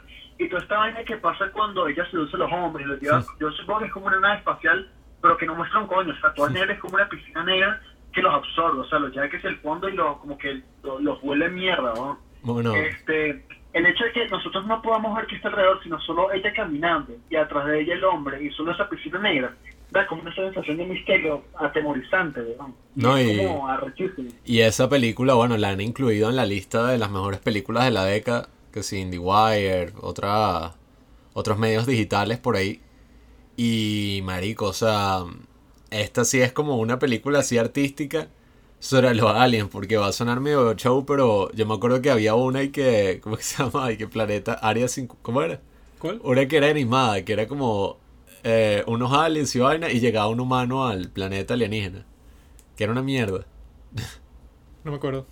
Bueno, no me acuerdo cómo es que se llamaba, Planeta Yo 51. creo que sé cuál es, yo creo que sé cuál es. Sí, o sea, ese concepto ya había sido abordado, pero este sí es, marico, yo creí que el director sería que si alguien así tipo Robert Eager, el director de La Bruja, algo así. eh, The Witch o The Lighthouse. Es un cine así muy parecido, weón, porque Tipo la tensión, Nuevecito, pues. marico, es que la tensión, la música, todo es demasiado arrecho. Ah, eh, y ni hablar de eso, esa es otra, weón, la Mm. música, nada, huevón, nada, cómo me sentía cagado viendo esa vaina cada vez que ponían esa música cuando ella está cazando. Que, ajá, que esa música que pone, que pone la película cuando ella está cazando, es la misma que suena cuando a ella la cazan, cuando ahora ella es la presa. A mí lo que más me gusta es todo el trabajo del audio. Porque ahí sí el tipo. Creo que la herramienta principal que usa para que tú estés en una tensión constante es que son eso, pues como que unos violines súper estridentes de cuando pasa cualquier vaina así dramática. Eh, como que se notan más, pero cuando todo está como que callado, siguen teniendo una presencia ahí, pero súper eh, pasiva, pues, o sea, pero tú sí prestas atención que si en cualquier momento sí, eh, es- casi que siempre está presente esa frecuencia que te mantiene como que nervioso. Entonces, fino porque estás como que asemejándote bastante al estado que tiene la protagonista, que es y que bueno, que ella está, eh, o sea, su- supongo yo, y es lo que demuestra, aunque es posible que ella no tenga ni empatía, ni las emociones ahí eh, clásicas que uno piensa, pero ella sí da a, dan a entender, pues, como que en el enfoque que le dan, que ella está viendo todo nuevo, pues, y si da, a- absolutamente todo es nuevo para ella, cualquier cosa la sorprende, cualquier cosa le produce que si ansiedad y eso. Entonces uno Mm. está así como que en el mismo estado así continuado de que eso, pues, o sea, te están mostrando un poco de cosas que son como completamente nuevas para ti. No, y originalmente vi que eso, o sea, el proyecto se concibió hace 10 años. Eh, bueno, ahorita hace mucho más, pues, pero en el momento fue que sí, el 2003, 2004. Y eh, era un, o sea, la idea principal que está basada en un libro, aunque dicen que no tiene mucho que ver con el libro, pero bueno, era que fuera una pareja de alienígenas que se disfrazaban como una pareja así de bichos que vivían en el pueblo de Escocia. Y el actor que estaba confirmado para eso era Brad Pitt. Y marico, o sea, como llevaron este proyecto fue una cosa, o sea, pero también más allá de ser una película de aliens, creo que uno lo hace reflexionar sobre otras cosas, ¿sabes? Sí, este, hablando específicamente de Scarlett Johansson, coño, marico, de haber mucha, mucha gente que la ve así como una actriz de puro blockbuster. Pero, marico, si ve más a fondo su filmografía, o sea, tiene unas vainas muy, muy pe- películas muy diferentes a otras. O sea, tú la ves por lo menos en Jojo Rabbit, después ves Marriage Story, y después ves Under the Skin, y te quedas loco. O sea, tiene un rango arrechísimo. No, y para ni- rematar, es hermosa. No, y ni hablar del personaje este que se consiguieron que hay un momento en que ella agarra a alguien así en la calle que es un tipo que está todo desfigurado. Y marico, sendo casting, o sea, yo vi que contactaron a, a una organización que apoya gente que, que ha sufrido de, de la condición, no sé específicamente cómo se llamaba, la que tenía ese tipo. Debe ser elefantitis. la del hombre elefante. Sí, o sea, era algo así prácticamente. Y, y yo vi que el tipo incluso que, ese es como un dato así de la trivia, pero y que el tipo tuvo un accidente de carro el día antes de, de ir a reunirse con el director. Y él lo fue a buscar como que, él lo fue a visitar en el hospital y ahí fue que dije que no, este va a ser el tipo. Y eso lo pone a reflexionar a uno porque como ella lo percibía a él, incluso lo seduce y todo. Era como que, bueno, esta tipa es así alienígena y tal, pero a ella le importa es como los humanos, o sea, ella no tiene sentido de, de ay, la belleza Sí, física, bueno, tal. Con, con tal que sea un hombre, a ella le sirve, pues no va a estar y que, oye, pero este tipo no es como los otros, o sea, no tiene como que el mismo juicio que todos los demás. Pero, marico, bueno, no sé, esta, esta fue como eso, pues, de esas películas que me dejaron así, no sé ni siquiera cómo describir la sensación, porque el final es tan... Nada, o sea, no, no lo quiero spoilear totalmente, no sé si... Porque el final tú te No, quedas igual como... Ya, ya dijimos que, que era con spoilers, pues, pero mm, de todas maneras creo que esta es una película que, como muchas otras obras maestras, si te la spoilean no hay ningún problema. O sea, de bolas uno quiere ver sin spoilers, sin saber un coño. Pero es como, es como Shakespeare. El hecho de que tú sepas que un personaje se muere en la obra no significa que, ay, no, se arruinó la obra, es una mierda. O sea, sigue siendo una obra maestra. Sí, o sea, nada, la historia yo creo que funciona más como el, el corto que, que el director Jonathan Glazer sacó ahorita, que está en movie, bueno, no sé si todavía está, pero Juan y yo lo vimos que funciona más como, ¿Cómo se llama? eh, se llama The Fall, la caída. Y, y es como estas historias que tú no puedes decir como que, bueno, son unas historias así, ¿sabes? Y que un drama. Y que, ay, la tipa le pasó esto y la descubrió la policía y ti. Sino que son como más cuentos así, alegorías que te dejan pensando un rato como que, bueno, ¿qué, qué coño acabo de ver? Bueno, ese corto sí fue súper bizarro, pues, porque no hay ninguna conclusión que tú digas y que, claro, eh, esto no sé, la moraleja del cortometraje es que cuando hagas sea, porque es como que algo que lo que te da son puras preguntas, pues, ninguna respuesta. ¿Sabes que cuando veo este tipo de películas, así como 2001, Under the Skin, que son de ritmo lento, me pasa que se me pasan demasiado rápido, no sé por qué. Bueno, Yo cuando creo- uno yo creo entra que en su ritmo... Como ya uno está claro, desde Sí. que empieza que es una película de ritmo lento, ya como que, no sé, ya la mente dice, bueno, va a haber algo de lento y se te pasa volando. Sí, es que en ese caso sí tienes que estar como en la misma sintonía, porque si estás esperando una película así normal, con una trama y un show y que hay la acción, la intriga, los Eso personajes. era lo que yo estaba esperando la primera vez que lo vi. Por eso fue que estaba como que todo confundido y que ya va, esto es de ciencia ficción o es como que una película de arte así que es como que mucho más metafórica. Pero ya cuando tenía en mente lo que en verdad era, ahí sí, bueno, ya estaba claro de que era una obra maestra. Pero marico, trem- tremenda película, vos. yo, yo la estaba viendo y como me sentía, era como que, coño, este Pablo, coño, eligió bien, ¿vale? Bueno, no sé si ahora quieren hablar de, de la de Juanqui. Que hable de Alien. También es la última, la mejor. Que como la de Juanqui se refleja un poco en el tema pasado. Que la dilla. ¿Te imaginas que Juanqui habla al final y volvemos así que dos horas más hablando de eso y que no? Eso es lo que va a pasar, eso es lo que va a pasar. Dale, Robinson. Juanqui solo quiere dejar su película para el final para retomar el tema de la primera hora. Dale, gay. Yo le dije Alien, dirigida por el maestro Ridley Scott, quien dirigió su última película en el año 2000, Gladiador. De ahí en adelante no hizo más nada bueno. Ah, ok. Y que es su última película. Sí, que el bicho sacó ahorita que sí. Ese, Ha sacado una todos estos últimos no, el que años. hizo de, de Martian y, y la, Él hizo el marciano, él hizo la nueva de. la vaina no, no. esa rara de los No, egipcios pero que no eran egipcios. a que después de Gladiador no hizo más nada así de ese nivel. Es que, marico, algo que es parecido a lo que lo que le pasa a esos directores así arrechos de los 70, que si el ejemplo principal es Francis Ford Coppola. Ya cuando los bichos son viejos no hacen como vainas así tan... Aunque bueno, Ridley Scott le ha, ha intentado, pero no hace Algunos- cosas tan algunos actores ambiciosas. son así. Algunos actores son así, por lo menos Robert De Niro, Al Pacino, sobre todo Robert De Niro, que ahora hacen comedias así, balón, balón, pero es porque ya lo dieron todo y ya explicaron todo, marico, son unos huevos. O sea, ya Como el Pacino que salió en, Jack, en Jackie Jill así, pero co- con, un papel importante y todo. ¿Y qué es esto? eh? Está drogado. Marico, pero eso es como, no, no sé, es raro. Es que lo primero es que si es la peor película de la historia el año que viene, marico, van a seguir siendo ellos, ¿no? Tú ves para atrás y. Ay. este, ajá, todo el mundo sabe que trata. Una nave comercial de unos tripulantes ahí que reciben un llamado de ayuda en un planeta que aparentemente está deshabitado, ¿no? Mm. Se bajan, pim pum pam, uno se enfrenta a un alienígena que le se, se le pega en la cara y después cuando llegan a la navecita tienen un agarra que te cojo con Sigourney Weaver y que no, el protocolo dice que yo no te puedo dejar entrar si te dejo una criatura y toda extraña. Y, ábreme, ábreme, no traigo nada, bueno, dale paso. Pero el que dice dale pasa es Ash, el androide, ah bueno, interpretado por Ian Holm, que murió hace poco, nuestro amigo Bilbo. Ok, sigo. Bilbo Baggins. Bilbo Bolsón. Ese eres tú, tú eres de la familia Bolsón. Pero ajá, continúa.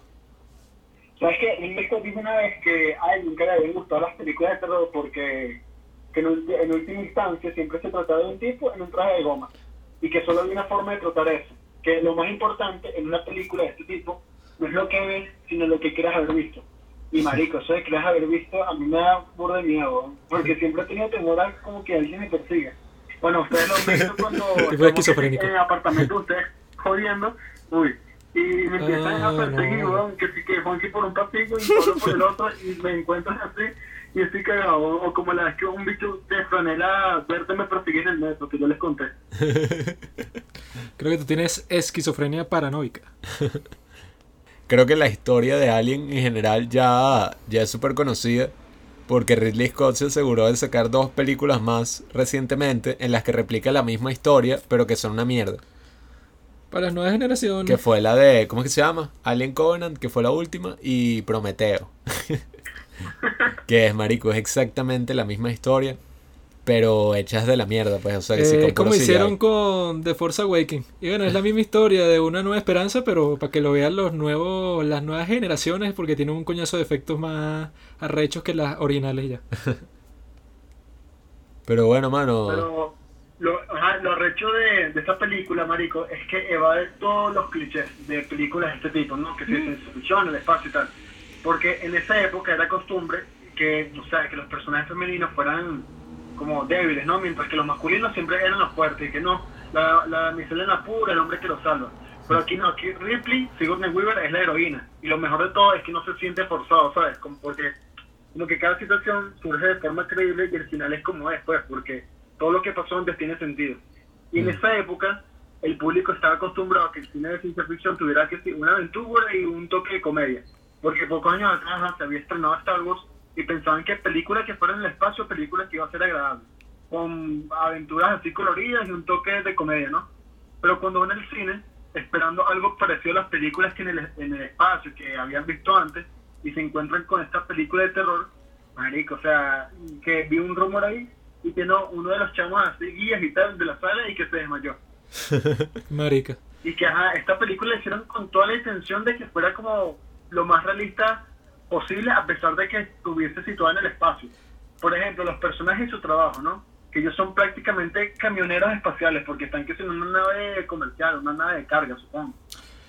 Pero yo creo que esta se parece bastante a Under the Skin en cuanto a que lo más importante es como que toda la atmósfera que crea, porque desde que Exacto. empieza es con toda una tensión, que los movimientos de cámara son todos lentos y ves así la nave que es que si es un monumento, pues un- una vaina inmensa y la vas viendo poco a poco, pues primero te presenta toda la nave y ves que esta gente está como que ahí congelada, que para nosotros Hmm. ya es un concepto como que súper común, pues, o sea, que ya se sabe que, bueno, estos tipos van a hacer un viaje súper largo y por eso es que entran como que en estas cámaras porque eh, con la velocidad de la luz como que no como que no envejecen tanto. Pero yo supongo que para ese tiempo era como que algo totalmente nuevo, pues, o sea, que tú estás aquí, bueno, esta gente, ¿por qué están estas cámaras? ¿Hacia dónde va? Entonces te dicen que están como que transportando un material que fueron a minar en otro planeta. Que ya eso, con todos los avances que se están viendo actualmente, ya uno incluso lo ve como una posibilidad, pues, con eso de Spaces, o sea, que el tipo ya tiene su cohete, que no es como se hacía antes. Que digo, bueno, tú lo puedes usar una vez y gastas 10 mil millones, lo mandas para el espacio y todo eso queda como basura. Sino que ahorita, bueno, tú lo lanzas y después aterrizas y lo puedes usar cuantas veces quieras. Entonces ya, o sea, sí es impresionante como ese tipo en ese tiempo ya tenía todo eso en mente, pues, o sea, que es posible que si se abre mucho más este mundo del espacio, se llegue a una eh, a unas actividades comerciales de ese estilo. A mí personalmente, eh, quería, quería comentarte esto, Robinson, que no sé cómo la viste tú, pero yo tenía esta idea en mi cabeza de Alien, la película, que la había visto hace años también. Y yo recordaba obviamente las escenas más icónicas. Que si cuando el tipo este le sale el alien del, del estómago, qué sé yo. John Hurt. O, o cuando ajá, todas las peleas con el alien, todas esas vainas. El robot, el androide, la cabeza del tipo así tirada en el piso. Pero, no sé, yo no recordaba que la película tuviera como que un uso de la luz tan arrecho. O sea, porque yo recuerdo más bien Prometeo, Prometheus, y la vaina se veía como un videojuego, bueno, o sea, era como todo falso. Los bichos estaban metidos ahí en una cueva o en la nave. Y era como la misma luz de mierda, o sea, se sentía súper falso. ¿no? Y, que la nave se ve como que toda perfecta, pues. Sí, Y que no, bueno, todo está súper limpio, puras superficies blancas, así nibias completamente, pero en esta de Alien no, o sea, todo es así como que súper analógico. O sea, Sí, sí. todo es una palanca que suena y... Incluso me parece más realista viendo esta película de los años 70 que la que salió en el 2016. Bueno, es que yo le 2015. Claro, dije a Pablo cuando le estábamos viendo que, o sea, tú ves a estos tipos en Alien que son exactamente los mismos trajes, o sea, que usan para salir de la nave, que tienen co- como que una luz dentro del casco, ¿no? Y tú lo ves en Alien y se ve una vaina pero súper realista que tú te la imaginas en la vida real y que coño, están encontrando eso, pues como que una, una civilización antigua y unas criaturas y tal. Tú ves la de Prometeo, es exactamente el mismo traje. Y parece eso, una cutscene de un videojuego todo chimbo. O sea, nada se siente real, nada tiene peso en ese mundo. Sí, sí, es que eh, en las películas de Ridley Scott la ambientación es una de las mejores vainas. O sea, no solo en Alien, en Blade Runner, El Gladiador. Y en esta película en particular, como es una nave comercial, o sea, una vaina rústica, vean que toda la estructura se viera como usada, como que esa vaina ha llevado coñazos, pero no desde hace años. Sí, es que Y se no nota que... eso, sino que lo que da más miedo es que es la, la película eh, creo que fue que se la vendieron la, la idea se la vendieron a Fox como tiburón en el espacio no porque tiburón había sido un éxito y al decirle esto ah, ah, que ah bueno vamos a hacer esta vaina esta vaina nos da plata. Este y lo que da miedo no es que no, no solo que está en el espacio sino que la nave como tal los pasillos son tan estrechos que sientes que no hay ningún tipo de escape. Y lo más arrecho de la película es lo que dije hace rato, que no corre con ningún cliché.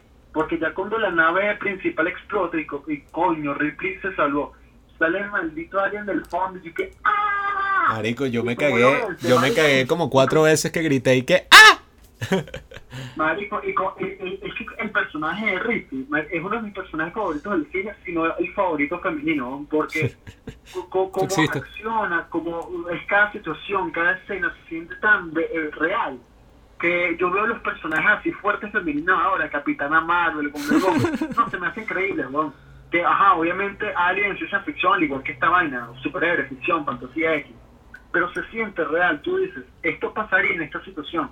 No, Exacto, y- es como es como en la actuación el sí mágico, ¿sabes? Que nos, que nos enseñaron nuestros maestros, ¿no? La actuación. Sí. El sí mágico. ¿Qué pasaría si yo estuviera en esta situación? Es que lo el- pasaría, Bon. Eso es yo lo que me imagino que pasaría. El casting es arrechísimo también, o sea, yo viendo la película y que verga, o sea, John Hurt, eh, Dean- ¿cómo es que se llama Dean Martin? El actor este que aparece en Texas, eh, París, Texas. Que es el bicho que tiene como una franela hawaiana y. Sé cuál es, pero no me acuerdo el nombre. pues. Bueno, eh, ese tipo que también es arrechísimo, o sea, Aunque a mí me cayó mal el personaje ese de Dallas. Porque es Ah, bueno. un tipo que me- medio están hablando y que... Mira, Dallas, creo que con este alien y que... No me importa lo que tú creas. Tienes que quitárselo. Tienes que hacer tal. Y yo que, mi bro, cálmate. Toma Marico, una pero- situación compleja y tú no puedes ser así si vas a ser el líder de la nave. pero todos esos personajes me parecieron súper creíbles, más por el hecho de que era una nave comercial. O sea, era- los bichos estaban llevando que si, no sé, Selenio. No, mentira, no sé. Sí, o sea, si fueron a buscar un material ahí, no es como en las películas ahorita del espacio, que es y que el capitán de la nave en la misión a Marte de 30 años. Sí, estos sea- tipos se lo piensan más como algo de que es ladilla, que Sí. tengo que ir al planeta, no, no sé, tengo que ir a Plutón a buscar 10.000 kilos de roca. Sí, y que no, no nos van a pagar lo suficiente, vaina, y que que la ir a buscar un alien, maldita sea. Se, se siente, ah, y que así es como se comportarían ah, las personas en una situación como esta, por lo menos el, el- creo que se llama Parque, ¿no? Que es como el más así alzadito. Sí. Este, y que ya me quiero volver para mi casa, quiero que me paguen, que la vi, ya llevo como me- meses y meses en esta vaina y que, y, y no, y ya cuando la película ya no se voy, marico, yo pensé y que, ajá, ¿cuánto falta para que estos hechos lleguen? Y que 10 meses, y que, mamá, huevo. Yo en una situación como esa, yo creo que lo que hago es que después de que veo el alien ese que le sale del estómago a John Hurt, yo agarro un- uno de los trasbordos esos para el coño y digo, bueno, ustedes verán cómo hacen, pero la pizza, o sea, no sabemos ni qué coño es, un planeta cualquiera, el tipo llega así con eso que llaman y que face hugger, que te agarra toda la cara y está como que alimentándose de ti, pues es un parásito. Y le sale eso del estómago, yo lo primero que pienso es que, bueno, ese hijo de puta capaz nos hace lo mismo a todos. Así que yo, o sea, agarro mis vainas, relajado, me meto en un transbordo y veo cómo llego para la casa. Y, y marico, hay unas escenas cuando la, la jeva está corriendo, cuando ya está solamente Sigourney Weaver y está corriendo el alien. Marico, la luz como la, la utilizan en esa escena y un coñazo de humo y, Sí, y gas sí, por y toda la, toda- la vaina. Cuando está No, poniendo lo de autodestrucción, que ahí sí, Sí. uno está ahí que coño en la madre, por- por- porque Pero es ve que, y que bueno, tengo cinco minutos relajado, y esos cinco minutos se le van en un, un segundo y ya después cuando se devuelve la tipa está toda arrepentida y que la cagué, porque Sí. ahora tengo menos de cinco minutos para irme para el coño y con ese alien por donde tengo que pasar, si yo fuera esa tipa ahí yo creo que no sé, me cago encima. Marico, y de las mejores películas que usan a los animales actores, por así decirlo, ¿no? Porque en muchas películas los animales son como un decorado. George Pero de la aquí, selva. marico, el, el gato, weón. To- eh, Es un actorazo. Creo que se usaron varios gatos. Todos los que se usaron fueron unos actorazos, weón. Toda la escena en la que el flaco este, el viejo, persigue al gato, ¿sabes? Porque el radar los puede Sí, confundir sí. y vaina. Marico, qué miedo. Y, hay- y hay que estar claro, weón. Hay películas de los 70, 80 que dicen que esta película es aterradora, este es un clásico del terror, que uno la ve y que, bueno, en verdad no me asusté tanto, pero con alguien, weón, marico, yo sí me quedo viendo esta vaina, weón. Por lo menos esa escena de la que hablaba Juanqui, ¿no? Bueno, y de la que Pablo también habló hace rato. La escena en la que el alien sale de la barriga de, de Kane, ¿no? Había cuatro cámaras grabando en simultáneo. Y creo que todos o, o varios de los actores no sabían que el alien iba a salir. Y Sí, lo que sí. quería Ridley Scott era grabar la reacción genuina de cada uno de ellos, weón. Sí, Y sí. eso lo he hecho, o sea, esa película se siente real, weón. Es lo que me gusta de esa película, porque, o sea, yo, marico, me encanta esta película, weón. Eh, ustedes lo saben que yo soy así fanático del terror, weón, y ver esta vaina así, terror en el espacio, mamá, weón, me excita. Aunque con esa historia que dicen yo no me la creo mucho de que no, es que no le dijo nada a los actores para que tuviera una, rea- una reacción realista cuando le sale el alien del estómago. Porque ese, bueno, así estés súper mega metido en personaje, tú de- desde cierta perspectiva tú estás claro que estás en un set, pues, y que bueno, capaz pasó algo y que no, bueno, algo que no te esperaba, que no te dijo el director dentro de una película de terror y te asustaste. Pero mucha gente lo cuenta y que no, claro. Esa es la reacción que tú tendrías si estuvieras en una nave espacial y le sale del estómago un extraterrestre. O sea que, como yo dije, pues, si eso pasara, o sea, en la, en la vida real y yo lo viera, yo salgo corriendo de esa vaina, busco un transbordo y que, bueno, o sea, arreglen el problema ustedes. Porque yo, o sea, yo no sé cómo los demás pueden man- mantenerse con la actitud así que no, bueno, lo buscaremos y capaz lo matamos, capaz no, yo estaría cagadísimo en el palo ahí.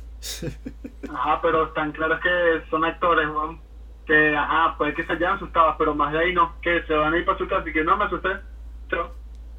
O sea, eso es lo que pasaría en la realidad. Por eso es que esa historia a, a- mí no me parece tan convincente. Pero, marico, la vaina de, de, de eso del uso de la luz, y no solo el uso de la luz, sino el diseño de producción. Marico, se nota que eh, ahí utilizaron a H.R. Giger, que es como este tipo súper famoso, que fue el que creó el diseño del alien y el diseño de la nave y toda esa vaina que, que es súper creepy, weón. Un esqueleto gigantesco así del alien, como que no- ni siquiera entiendo qué coño pasó ahí. Pero ahí sí se nota que es una película ambiciosa, weón. O sea, que su objetivo era hacer una vaina, pero arrechísima, arrechísima, que cambiara todo. Mientras que ya las últimas sí es como que, bueno, pareciera que hecho quisiera plata y ya. No, marico, y hemos hablado poco de esto, de, del diseño del alien como tal. Marico.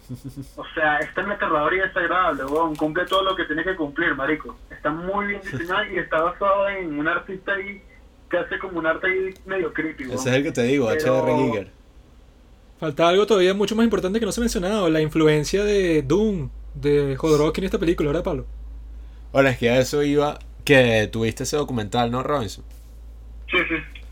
Bueno, sí se nota que la influencia que tuvo Jodorowsky en Hollywood en los 70, porque estos diseños eh, son algo que yo nunca había visto en mi vida, pues, y, y que se nota que vienen de, de artistas que trabajaron en otras áreas más allá del cine. Porque, bueno, eh, para los que no hayan visto Doom, que por ahí vi que estaban criticándola y que no, eso no fue tan así y tal, pero hay que... Ese es un documental que trata sobre Alejandro Jodorowsky, que es este cineasta de los años 70, él todavía saca películas. Pero él quería hacer una adaptación de Doom, la novela, una novela que es como la novela más famosa de ciencia ficción. Que ahorita Denis Villeneuve va a sacar una adaptación, a ver qué tal. Pero él reunió todo este equipo que la vaina, él se gastó todo el presupuesto de la película en la preproducción. Y reunió todo este mega equipo de, diseñadores de producción, de artistas, actores. El soundtrack lo iba a hacer Pink Floyd. Creo que iba a actuar Orson Welles, iba a actuar hasta Dalí. Y se nota la influencia que el bicho hizo en todo ese cine de los 70 porque las mejores películas de ciencia ficción que yo he visto vienen de esa época, pues de los 70, de los 80. Ahorita creo que la ciencia ficción es distinta, o sea, salen películas tipo Interstellar. Se buena. O sea que todas esas películas son buenas, pero no son como de, de esa misma ciencia ficción que es y que ver los alienígenas o el viaje a inter- no sé, hacia acá, sino plantean como todo desde, desde más de, no sé, desarrollo de personajes, no sé si me estoy dando a entender. O sea, si yo veo a Alien, ajá, hay un desarrollo de personaje, Sigourney Weaver, todo esto, pero también las circunstancias como lo más importante, pues la película se llama Alien.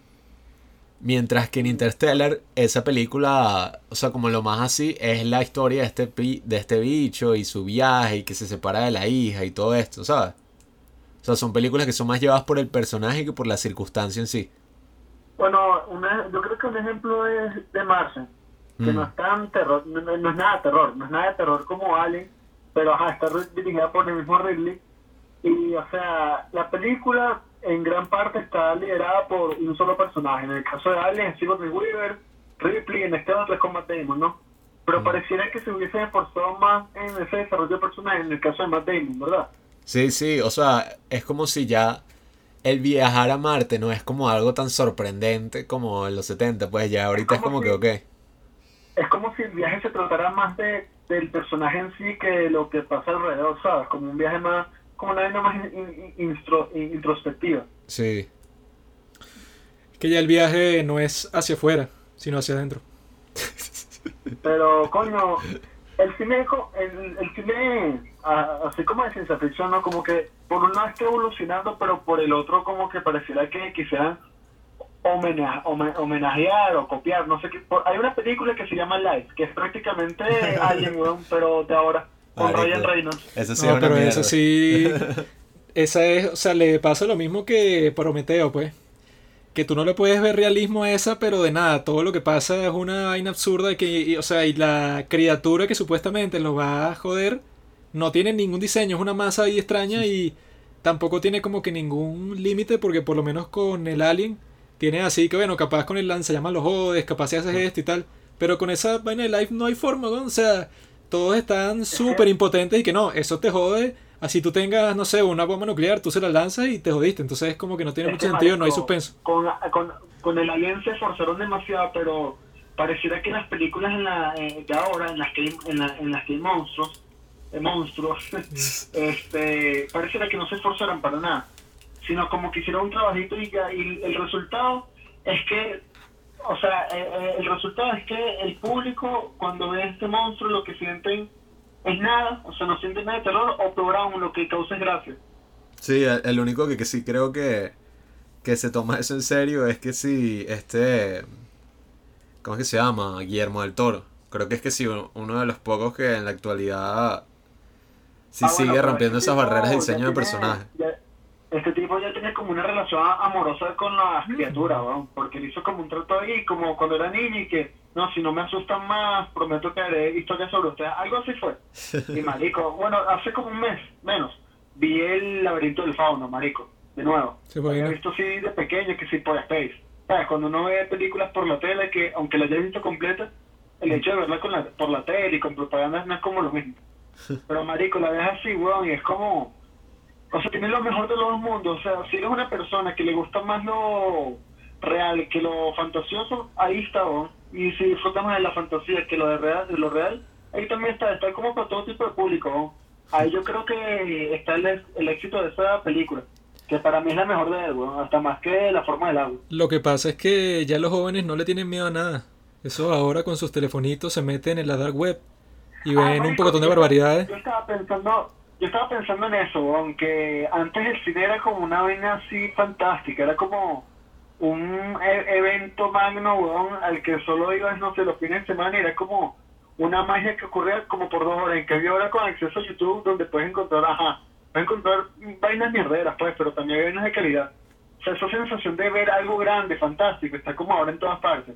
Claro, bolas, no igualan al cine. Sí, Pero esa sensación está que como en todas partes ahora, weón. Cambio, antes solo era como palpable en el cine, o si ibas al teatro, o escuchando música, pero ahora está presente, marico, no jodas. Y yo que te lo digo que estoy como dos meses sin internet y ahora me siento como un carnícola descubriendo el fuego, y que ya creo que de, de todas formas el medio audiovisual, audiovisual, sea cual sea, perdió el efecto así tan fuerte que tenía antes, porque yo me imagino si tú eres un chamo que nació, ponte, en los años 40, 50 y ves una película terrorífica en el cine, tendría mucho más efecto en ti que si ves exactamente lo mismo, o sea, pero que si adaptado a tu época como un chamito, ponte de, de entre 10 y 15 años, hoy en día, pues, porque ya con un teléfono eso, pues, puedes tener, tener acceso a un poco a un pocotón de contenido y a videos reales de vainas locas, pues, de que no, decapitaron a este tipo, tortura de no sé quién, ya cuando tú ves algo así real,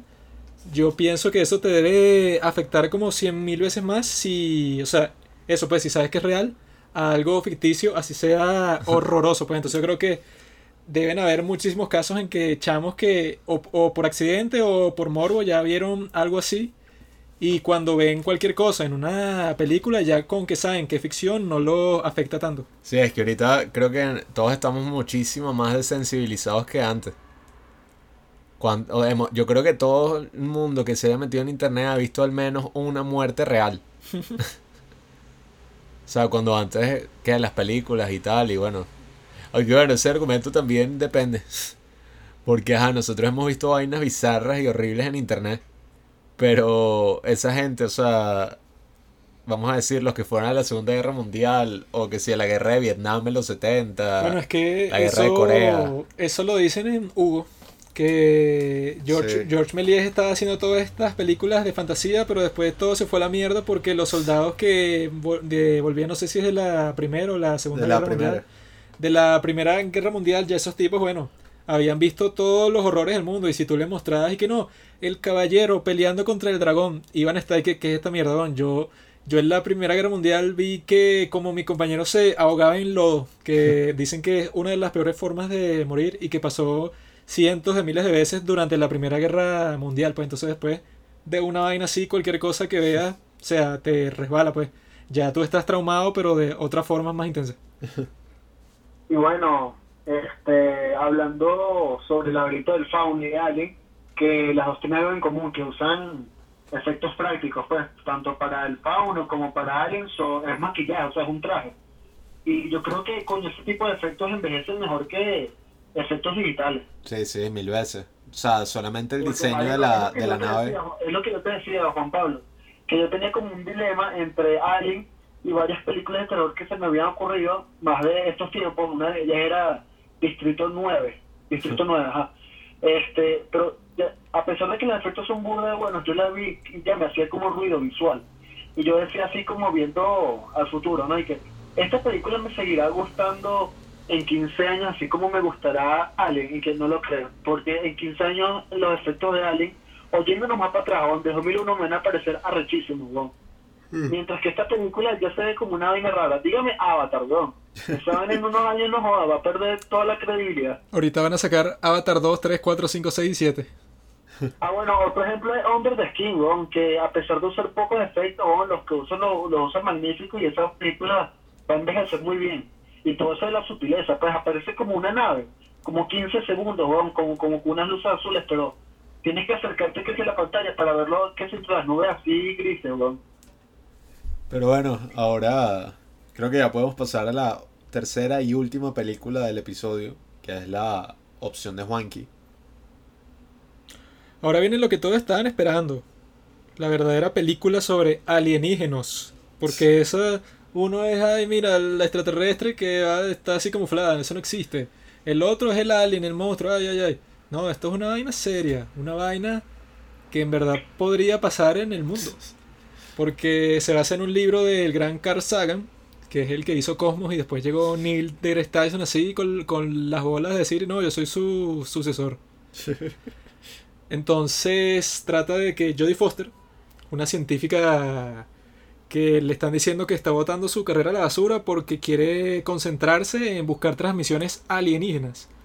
Y O sea, prácticamente la historia de Juanqui si, si fuera científica en Estados Unidos. Yo iba a decir eso.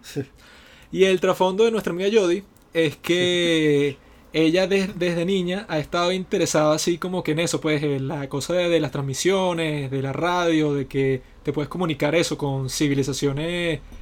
Ella está emocionada de niña porque le responden que sí de Australia y que, oh, qué recho. Y eso después crece a que, bueno, está buscando extraterrestres. Y, ajá, para no spoilear mucho, tiene una, una especie de, de trasfondo trágico, ¿no? Y lo principal de la película es que a ella le aprueban un proyecto para poner un pocotón de antenas en un campo ahí, a ver si consigue alguna señal, cosa que se basa en la, en la realidad porque han habido varios ejemplos en los que se captan como que señales de radio desde ciertos lugares del espacio que no se pueden explicar y tal. Eh, entonces, después de muchos años buscando y tal, ella por fin recibe una señal que cuando la decodifican y toda la vaina, ven que es una que está como que reciclando esa civ- civil- civilización que se la está mandando porque se ha mandado para el, para el espacio que creo que fue la primera transmisión de todas que se mandó para el espacio que es un discurso de Hitler en los Juegos Olímpicos de Alemania que, que quizá 1930 y algo. Sí, quizá en 1938. No, no, mentira, porque ahí, ahí ya la guerra, bueno, no sé. Ahí la guerra estaba por empezar, entonces no sé si lo, lo habrán hecho. ese- ese- 1936. Ni idea. Pero bueno, eh, como que ven que lo que la señal está mandando, así como que en un código, es esta señal del discurso de Hitler que se había mandado para el espacio hace no sé cuántos años. Entonces ellos lo que implican de ahí es que, bueno, hay alguien que nos devolvió ese mensaje, pues se está comunicando con nosotros, tratando de decirnos algo y bueno, tiene que ser a juro eso, pues, y que no, desde cierta zona del espacio que llaman y que Vega. Entonces el resto de la película trata de ver si los tipos pueden... eh, se dan cuenta de que en esa transmisión hay como que unos planos secretos en donde se, en donde se encuentran y que no, esto es algo que los aliens quieren que ustedes construyan. Pero no están claros de por qué ni nada, pues. Lo hacen porque, bueno, es algo que nunca había pasado antes y ya se hizo público. Y hay todo un furor así de que cuando se hizo público, bueno, toda la gente que es fanática de los aliens se volvió loca con eso, pues estaba concentrada 100% del tiempo y que no, esto va a ser real y llegan un montón de gente que si predicadores y tal y que "Eh, eso, ese ese fue Dios que contactó con nosotros y vamos a mandar un profeta para allá, todo un desastre. Pero está fino, eh, o sea, porque de lo esencial de la película que se saca de ahí es como que el conflicto que hay entre ciencia y religión, pues, o sea, que mucha gente inteligente dice que, que en verdad no hay ningún conflicto, sino que simplemente eh, sus objetos de estudio son Distinto. distintos y ya. Entonces yo creo que eso se enfoca bastante cuando Matthew McConaughey, que es como que el interés romántico de Jodie Foster, eh, ella está con todo un show y que no, la ciencia, y yo nunca diría algo de lo que no tuviera pruebas. O sea, está así como que con una visión medio dogmática de que como el personaje de Matthew McConaughey es un predicador eh, que tiene libros así hablando sobre experiencias con Dios y tal, él está como que mucho más abierto pues a que pueda pasar como de cualquier experiencia sobrenatural y tal. Pero ella está, y que no, yo tengo que tener todas las pruebas y hacer los cálculos y la matemática y no sé qué vaina. Entonces, Matthew McConaughey, para sacarla de esa perspectiva que es como que bastante obtusa, le dice que, ah, mira, tú amabas a tu padre, ¿no? Y ella se queda así como que, o sea, como que en shock porque no se esperaba esa pregunta. Piensa seguramente que no tiene nada que ver con el tema. Y dice, bueno, sí, obviamente. Y él le responde, bueno, pruébalo. O sea, dame una prueba como de las que a ti te encantan. Sí, científica, matemática, empírica, de que tú amabas a tu padre. Entonces, como obviamente no puede hacer eso, porque es algo, o sea, que tiene que ver con, con sentimientos, pues, o sea, con cosas que no la vas a cuantificar, ella se queda como que pensando y que, ah, bueno, sí, yo podría probar tal, pero él le dice, y, y que bueno, entonces, según tú, si no puedes dar prueba de eso, entonces tú nunca amaste a, a tu padre. Y ahí es que empieza como que la, la transformación de ella, que es una transformación por la que tiene que pasar Pablo también para que empiece a creer en, en los aliens. Eh, eso pues, o sea, que ella ahí como que se le prende la idea de que es posible que, bueno, que no todo tiene que estar probado así científicamente para que exista, sino que hay espacio eso, pues, como para que una fe en ciertas cosas que quizá actualmente no puedes probar completamente como te gustaría, pero no puedes negar la posibilidad to- totalmente. Y es interesante que un mensaje así, o sea, que no he leído el libro, pero supongo que es una adaptación fiel, pues, porque es de Robert Zemeckis, que es un cineasta, bueno, que se hizo volver al futuro, ya está así como que súper respetado en la industria. Forrest Gump. Que eso venga de un, de un tipo como Carl Sagan, pues, o sea, que es un científico súper mega respetado. Es distinta a la versión que quizás te pueden vender más ahorita en el, en el siglo XXI. De que no, la gente religiosa es estúpida y cualquier cosa que diga, eh, como que se queda eh, insuficiente frente a cualquier prueba científica, pues. Que así hay como mil debates y mil videos de YouTube que se van por ese espacio, pues, y que no, claro, eh, como que burlándose y que no, si tú crees en esto, crees en lo otro, pero en verdad, así uno diga que es ateo completamente, siempre hay un espacio en donde tú siempre vas a creer en algo que no puedes probar así 100%, eh, o sea, ya sea un prejuicio o alguna creencia súper fija que, que tú tengas. Pero por eso fue que la escogí, pues, porque te da como que toda- todas las perspectivas que uno maneja, pues, cuando se enfoca el tema de los extraterrestres y tal, que no es algo que tenga ningú- ninguna prueba así sólida que tú se la puedas mostrar a cualquier círculo científico y hacen un, eh, un estudio y como que se confirma completamente, sino que es algo así, pues, o sea, que tiene que ver con todo eso, sentimientos, religión, eh, de que si hay pruebas o no, de las especulaciones filosóficas que se hacen, eh, de que si quieres enfrentar cualquier tema así con ese enfoque, bueno, o sea, por eso que nos tardamos tanto al principio conversando de eso, porque se le pueden sacar 10.000 perspectivas distintas, pues, o sea, no, no se puede decir que hay una sola forma individual de lidiar con un tema así. Me da risa que, que Juanqui tenga esta perspectiva. Porque yo, en verdad, yo no la vi pensando en nada de eso. O sea, yo la vi pensando más bien y que coño, esta película está recha. Porque es como la película más realista que he visto de, de lo que pasaría si eventualmente tenemos un contacto con una, una inteligencia extraterrestre, pues. O sea, porque en verdad, la película al principio, nada, ese peo, que la bicha como que nadie le cree, que hay una posibilidad de que existan alienígenas y tiene como esta relación ahí con Matthew McConaughey y vaina. Pero yo en verdad estaba medio ladillado, bueno, o sea, al principio este, eh, ladilla. Pero en la parte que consigue la transmisión es que ya la película se pone rechísima, o sea, que ya de ahí a que se acaba yo estaba totalmente enganchado, ¿sabes? Desde que la tipa recibe como esta transmisión así lejana y empiezan a ver qué es lo que pasó y como todo el mundo reacciona de una forma distinta a, ese avistamiento y a ese contacto extraterrestre, para mí fue como lo más arrecho de la película. Pero todo ese debate, más allá del debate que se tiene al final de si lo que la tipa experimentó, que no voy a spoilear mucho, pero porque esta no es tan conocida, pero eh, no sé, eso como que yo no, tengo la perspectiva de Joaquín, que el bicho está ahí que sí, el debate, si los aliens son reales o no, yo estoy ahí, bueno, A mí me da risa que como que pasan muchas vainas, porque hay como un villano que no es villano, que anda como con unos guardias nacionales ahí, y que puede sacar los guardias de la sala, y que, sálganse. Y que, ¿qué? Y, o sea, pasó, y que, no, pero también es romántica, no han pasado ni 20 minutos de película, y ya Matthew McConaughey se cuadró la jeva. Y que esta es la vaina más cursi que he visto en toda mi vida. Pero después aparece un video de Hitler, y dije, maldito Wanky. Porque No. no sé si a ustedes les pasa, pero según la persona que recomienda la película, yo a veces como que la tengo en mente. O sea, viendo Under the Skin yo tenía como en mente a Pablo, viendo Contacto tenía en mente a Juanqui. Y cuando sale ese Hitler, yo dije, maldito Juanqui. Marico, pero es lo que te digo, la perspectiva de Juanqui era así todo ese show y que no, que el tipo se estaría preguntando el debate entre la religión y la ciencia. Pero yo estoy que bueno, aquí yo lo que veo es como si el tipo estuviera planteando un escenario de qué pasaría si eventualmente hay un contacto con extraterrestres, cómo reaccionaría el mundo.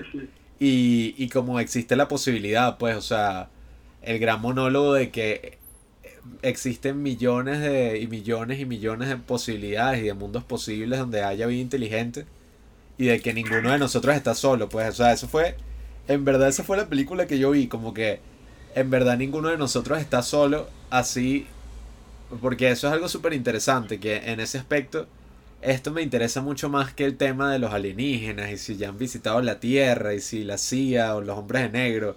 En verdad eso no me importa mucho porque a mí en verdad lo que me gusta Pablo. es todo este concepto de, no sé si has visto la foto, que la llaman Earthrise. Eh, no sé cómo eso se traduce en español. El ascenso de la Tierra. Sí, o sea, que es una foto que tomaron desde la luna. De. Es como si fuera el amanecer, pero no es el sol, sino es la tierra. Y esa foto es súper. Eh, marico, no, impactante, no sé ni, ni cómo describirla. Porque fue como esa primera fotografía de, de ver cómo nos vemos fuera del planeta Tierra. O sea, de ver como lo insignificante que, que podemos parecer ante toda esta mega masa así de estrellas, planetas o sea, ante todo el universo, que es muchísimo más grande que, que lo que nos podamos imaginar. Ah, marico, de el- los primeros segundos, minutos de película, weón, que es como eh, estrellas, galaxias, weón. Mm. Cada vez que la se alejaba más, weón, yo, yo me sentía más insignificante. Pero eso, o sea, yo en vez de ver la película como le veo a Juanqui, que, o sea, eso sí fue algo que pasó, pero yo lo vi más desde el lado de que así podamos parecer súper insignificantes desde afuera. Eso en verdad es algo súper arrecho. Porque lo que ocurre, que es lo que le ocurrió a, a la persona que se quedó dentro de... No recuerdo su nombre, pero cuando fue el viaje a la luna fueron tres personas. Que era Neil Armstrong, Buzz Aldrin y uno que se quedó en la nave que bueno, mala leche. Que esa sí es la historia de que, Sí. bueno, trabajas toda tu vida para ser astronauta y te llega el viaje a la luna, el primero de la historia, y que no, pues tú te quedas en la nave. Sí, o sea, na- nadie se acuerda de su nombre. madre. O sí, o sea, pero fue Buzz Aldrin y Neil Armstrong, ¿no? Los que bajaron. Entonces, el tipo que se quedó ahí, él dice que tuvo un tiempo largo en el que estuvo viendo la Tierra desde la ventana.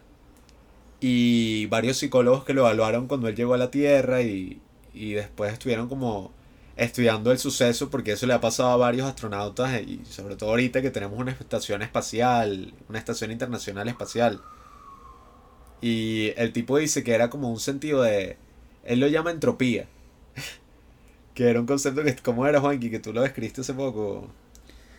La entropía es la tendencia de todo lo que existe a desintegrarse en sus partes esenciales. Bueno. él decía que No era... sé si eso está completamente correcto, pero es lo que me acuerdo de la clase. Sí, o sea... Bueno, entonces no sé si exactamente entropía era el término que él usó, pero él decía que era como un momento en el que en vez de ver a la humanidad como nosotros la vemos estando aquí en la Tierra y que bueno, están los gringos, está esta vaina, eh, tantos problemas, tantas diferencias encontramos, por un Floyd. momento era como si toda la raza humana fuera este simple planeta que está flotando ahí y súper insignificante, pero todo eso en vez de hacer que seamos insignificantes o solitarios o que seamos cualquier vaina, en verdad era un sentimiento contrario a eso, o sea, era como que somos un mundo totalmente unido y que todos funcionamos para el mismo propósito y estamos así sobreviviendo y, y como no hemos encontrado todavía vida, vida inteligente, eh, Según dicen, pues. Ajá. públicamente. somos, que también lo dice Jodie Foster en la película, podremos pertenecer a una broma así y ser insignificantes, pero al mismo tiempo somos especiales y somos únicos. Bueno, eso es como lo que pasa en The, en Trios Life, porque yo una vez estaba en una clase de filosofía donde estábamos hablando de la película y las distintas perspectivas e interpretaciones que se le pueden hacer, ¿no? Entonces uno de mis compañeros dijo y que no, claro, como empieza de Trios Life, que te muestra como que la, la creación del mundo y te muestra una escena con dinosaurios y cómo se forman volcanes y todo, como que el origen de la vida, ¿no? Y él decía que lo que eso significa es que, bueno, claro, es que demuestran eso gigante, pues la galaxia, la formación de los planetas, volcanes, montañas y tal. Eso es para mostrarte que eres insignificante comparado con todo esto, o sea, que los humanos casi que no valen nada si los comparas con toda la naturaleza y la inmensidad del universo que se conoce, pues que es una vaina in- increíble. Pero lo que yo le dije fue, y que bueno, parece que para mí el mensaje de Trios Live es completamente el opuesto a ese, pues, que te muestra todo eso a una escala grandísima, pero la película no es sobre la naturaleza, la película es sobre una historia súper particular de una familia de los Estados Unidos que si en los años 50. Y parece que a esa historia le da muchísimo más peso que a, a eso, pues una formación de, de rocas, de un mar, de, de los primeros organismos, las galaxias, o sea, todo eso que es gigante, pues, o sea, que es algo que uno ni lo puede medir porque es algo, o sea, que escapa así de toda percepción. Yo lo, yo lo que pienso es que lo, que- lo que quiere decir Terrence Malick con eso es que, bueno, puede ser todo así, pues, que en cuanto a tamaño y en escala, nosotros somos minúsculos.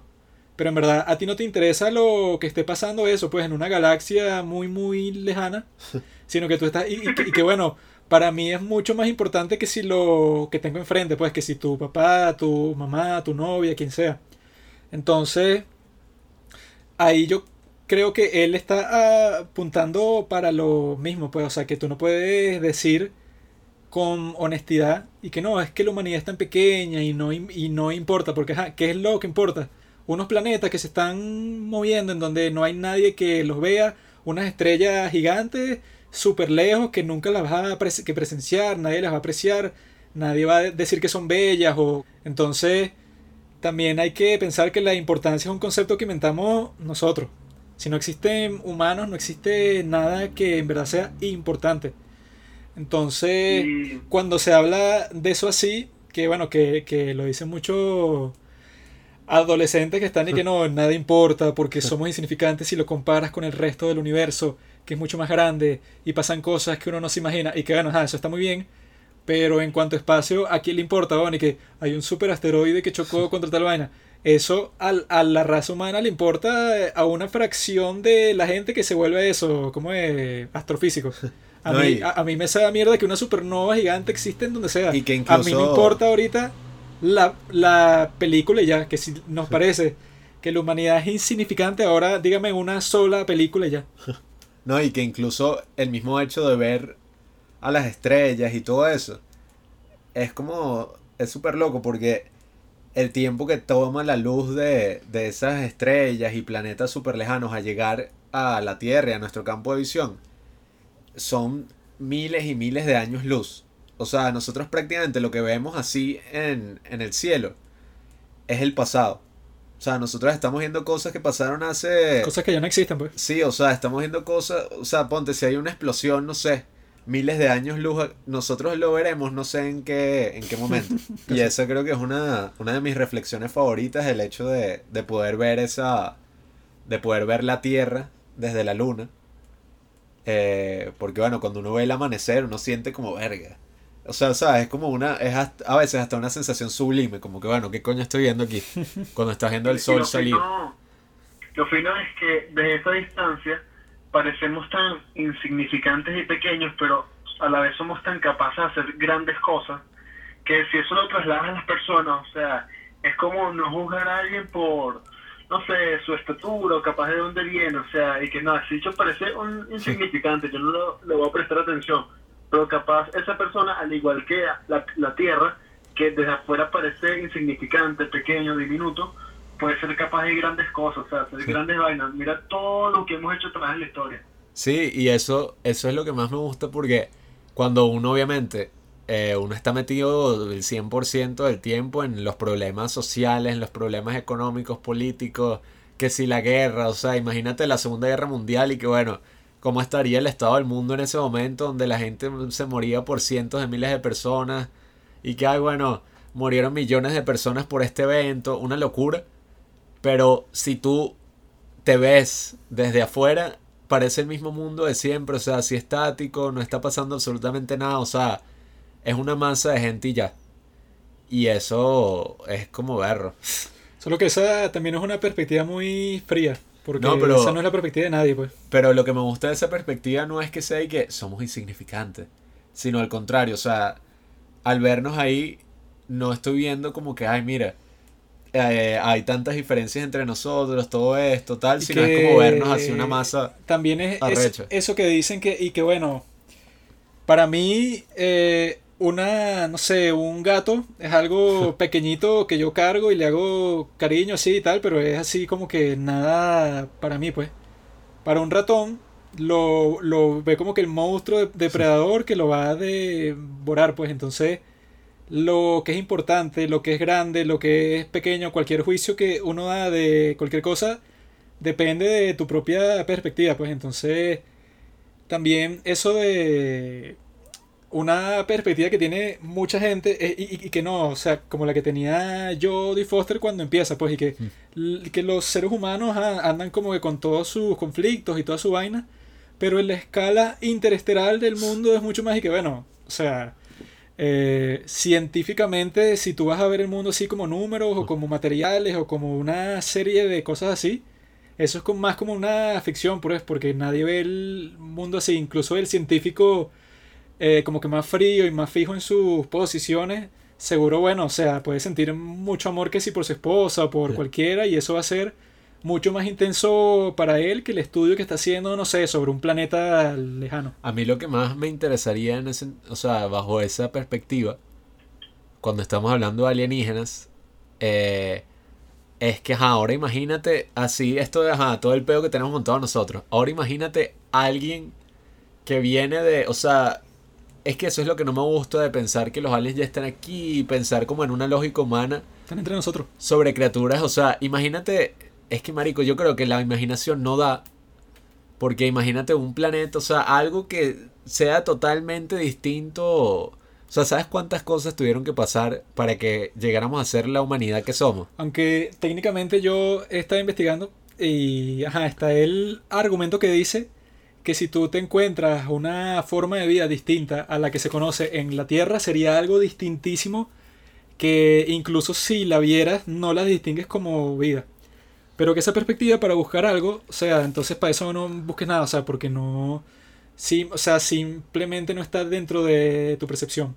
Pero lo que dicen muchos científicos que se toman el tema en serio, pues, y están buscando eso, como que planetas que puedan tener, eh, tener vida, ven eso, pues, que eh, según lo que nosotros llamamos vida, es eso, o sea, eh, em- empieza con el carbono y evoluciona químicamente de esta forma, y tiene que haber agua, a juro, y que interactúe con un pocotón de sustancias, crea enzimas y tal, etc. orgánica. Entonces, una forma de vida que tú encuentres eh, bajo la lógica de la física, pues, o sea, tiene que seguir un proceso parecido al que pasó en la Tierra. El resultado, luego de cientos de miles de años de evolución y tal, puede ser muy distinto al que se dio en este eh, planeta. Pero tampoco hasta el punto que sea irreconocible, o sea, que sea, o sea, sería alienígena, pero tampoco algo que no te puedas ni imaginar, sino que bueno, si para buscar vida en otros planetas lo, lo primero que se busca es que sea un planeta con condiciones parecidas a las de la Tierra, algo medio conocido te podrás encontrar, pues. Aunque bueno, obviamente se conseguiremos algo conocido, pues tampoco y que bueno, una vaina inimaginable que la vemos y ni siquiera y que esto es vida. Pero ahora, o sea, yo a veces me imagino cómo sería uno viajar en el tiempo mil años atrás. O sea, es un mundo que uno está como que, ¿qué? O sea, uno trata de imaginarse, o sea, trata de imaginarse, imagínate eso, viajar mil años atrás en el tiempo, o sea, estamos ahora en el año 1020. Depende de dónde estés. Verga, no, es que yo creo Si que... soy un rey en Inglaterra, coño.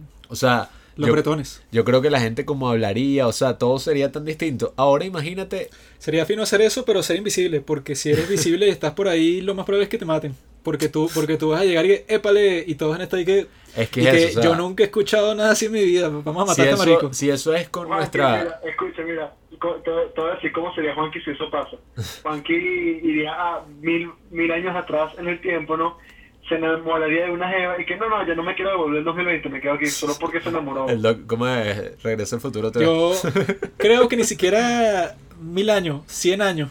Y que, hola, ¿qué tal? Estamos en 1920 y e- eso, pues, o sea, los idiomas van e- evolucionando bastante con el tiempo. Entonces, así yo ahorita sepa eh, español, capaz llego a la Venezuela de ese tiempo y todas las referencias que yo conozco y eso, cualquier palabra que use, to- todos van a estar ahí que este dicho tiene algo extraño. O sea, Vamos a meterlo preso. si eso es así en este mundo, ahora imagínate en otro planeta. Ah, bueno, eso lo Que todo sea en totalmente distinto. Rick y Morty cuando Jerry quiere salir de la guardería de Jerry's. Sí, y eh. entonces va para cualquier vaina y no entiende nada, pues, o sea, quiere comprar un pasaje, pero es que, y entonces, o sea, no sé, un tipo explota y lo tratan de robar y después, no sé, como que se está como que en una parada de autobús de extraterrestres y el tipo está que, bueno, no sé qué coño está pasando, todo es absolutamente distinto.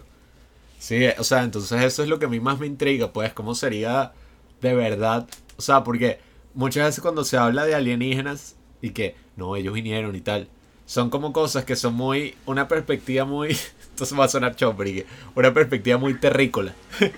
o sea, en el sentido de que va a ser un bicho que si calvo, con los ojos grandes y que, hola, eh, señor, soy líder. Pero, marico, o sea, imagínate, es que, no sé, marico, imagínate otro mundo así que sea, tenga miles de años más que nosotros, pueda viajar hasta acá. Marico, no sé ni cómo coño sería. Aunque tam- también está la perspectiva de que los aliens existen, pero que nosotros los creamos. Porque es eso, si un, si un, si un alien es algo que no es de este mundo, ¿verdad? Alex John dice que está confirmado que existen los híbridos entre animal y ser humano. Y en China ¿Quién tienen, es ese Alex Jones? El doctor Alex Jones de Harvard. en China tienen granjas grandísimas, o sea, de híbridos de animal con humano y los usan así porque de ahí puedes sacar órganos y a los chinos les encanta traficar con órganos y la, y la idea de que sea un híbrido, ¿verdad? Es que si no es ni animal ni humano, no tiene ni derechos de los animales ni derechos humanos, entonces estás en una zona gris legal en donde le, le puedes hacer lo que te dé la gana, pero eso técnicamente es una especie artificial que nosotros creamos y que no es de este mundo en cuanto a que no es natural para nada, pues. Es algo que salió de un artificio, así que... Y, ajá, eso sonará como una conspiración toda loca, pero cuando se habla de ese tema, si tú buscas en internet artículos, o sea, de sitios que no andan con huevonada, Ajá, pero... que ah, dicen que ya esos híbridos existían, no solo teóricamente, sino que los tienen, pues, y que en, en Estados Unidos hay como mil regulaciones y todo es mucho más complejo, pero en China, que no les importa nada, bueno, claramente se sabe porque estamos en un problema act- actualmente que lo causaron 100% los chinos. Ellos, bueno, si tienen campos de concentración en donde se pasan por el culo a millones de seres humanos, no es un salto muy grande de la imaginación llegar a que se confirme eso, pues ajá, que los tipos tienen granjas en donde combinan a- ADN humano con ADN de cerdo o de vaca, que son como que los que los órganos se parecen más a los nuestros, y así pueden tener todos esos órganos que bueno, todo el mundo sabe lo que cuesta un órgano y que tú tengas granjas de esa vaina y que no tengas que responderle nada a nadie porque el presidente es presidente por toda la vida. A ver lo que... Ajá, pero existe algún híbrido, o sea... Búscalo. Busca Human Animal Hybrid MIT. Le bajamos, le bajamos los pantalones abajo, la cola de coche. ¿Qué? ¿Qué es eso? El maldito Juanqui es un híbrido... Tiene una cola de conejo. Cuando dijeron lo de 100 años atrás, ¿no? Y que Venezuela 1920, Juanqui, y que, y que... Yo creo que me gusta la forma de pensar de Juan Vicente Gómez. Y coño, el señor Hitler eh, tiene unas opiniones interesantes. The term, el término animal eh, humano, híbrido humano-animal y animal-humano, ajá, se refiere a una entidad que incorpora elementos de ambos animales, humanos, ajá, entonces existe. Coño, buscaste el artículo de MIT. Salen sus puros videos y que de los simios y, y la película de Amazing Spider-Man, del lagarto ese. Coño, No buscaste bien, ya espera. Híbrido de humano y cerdo. Lo busco yo, porque tú eres medio tonto.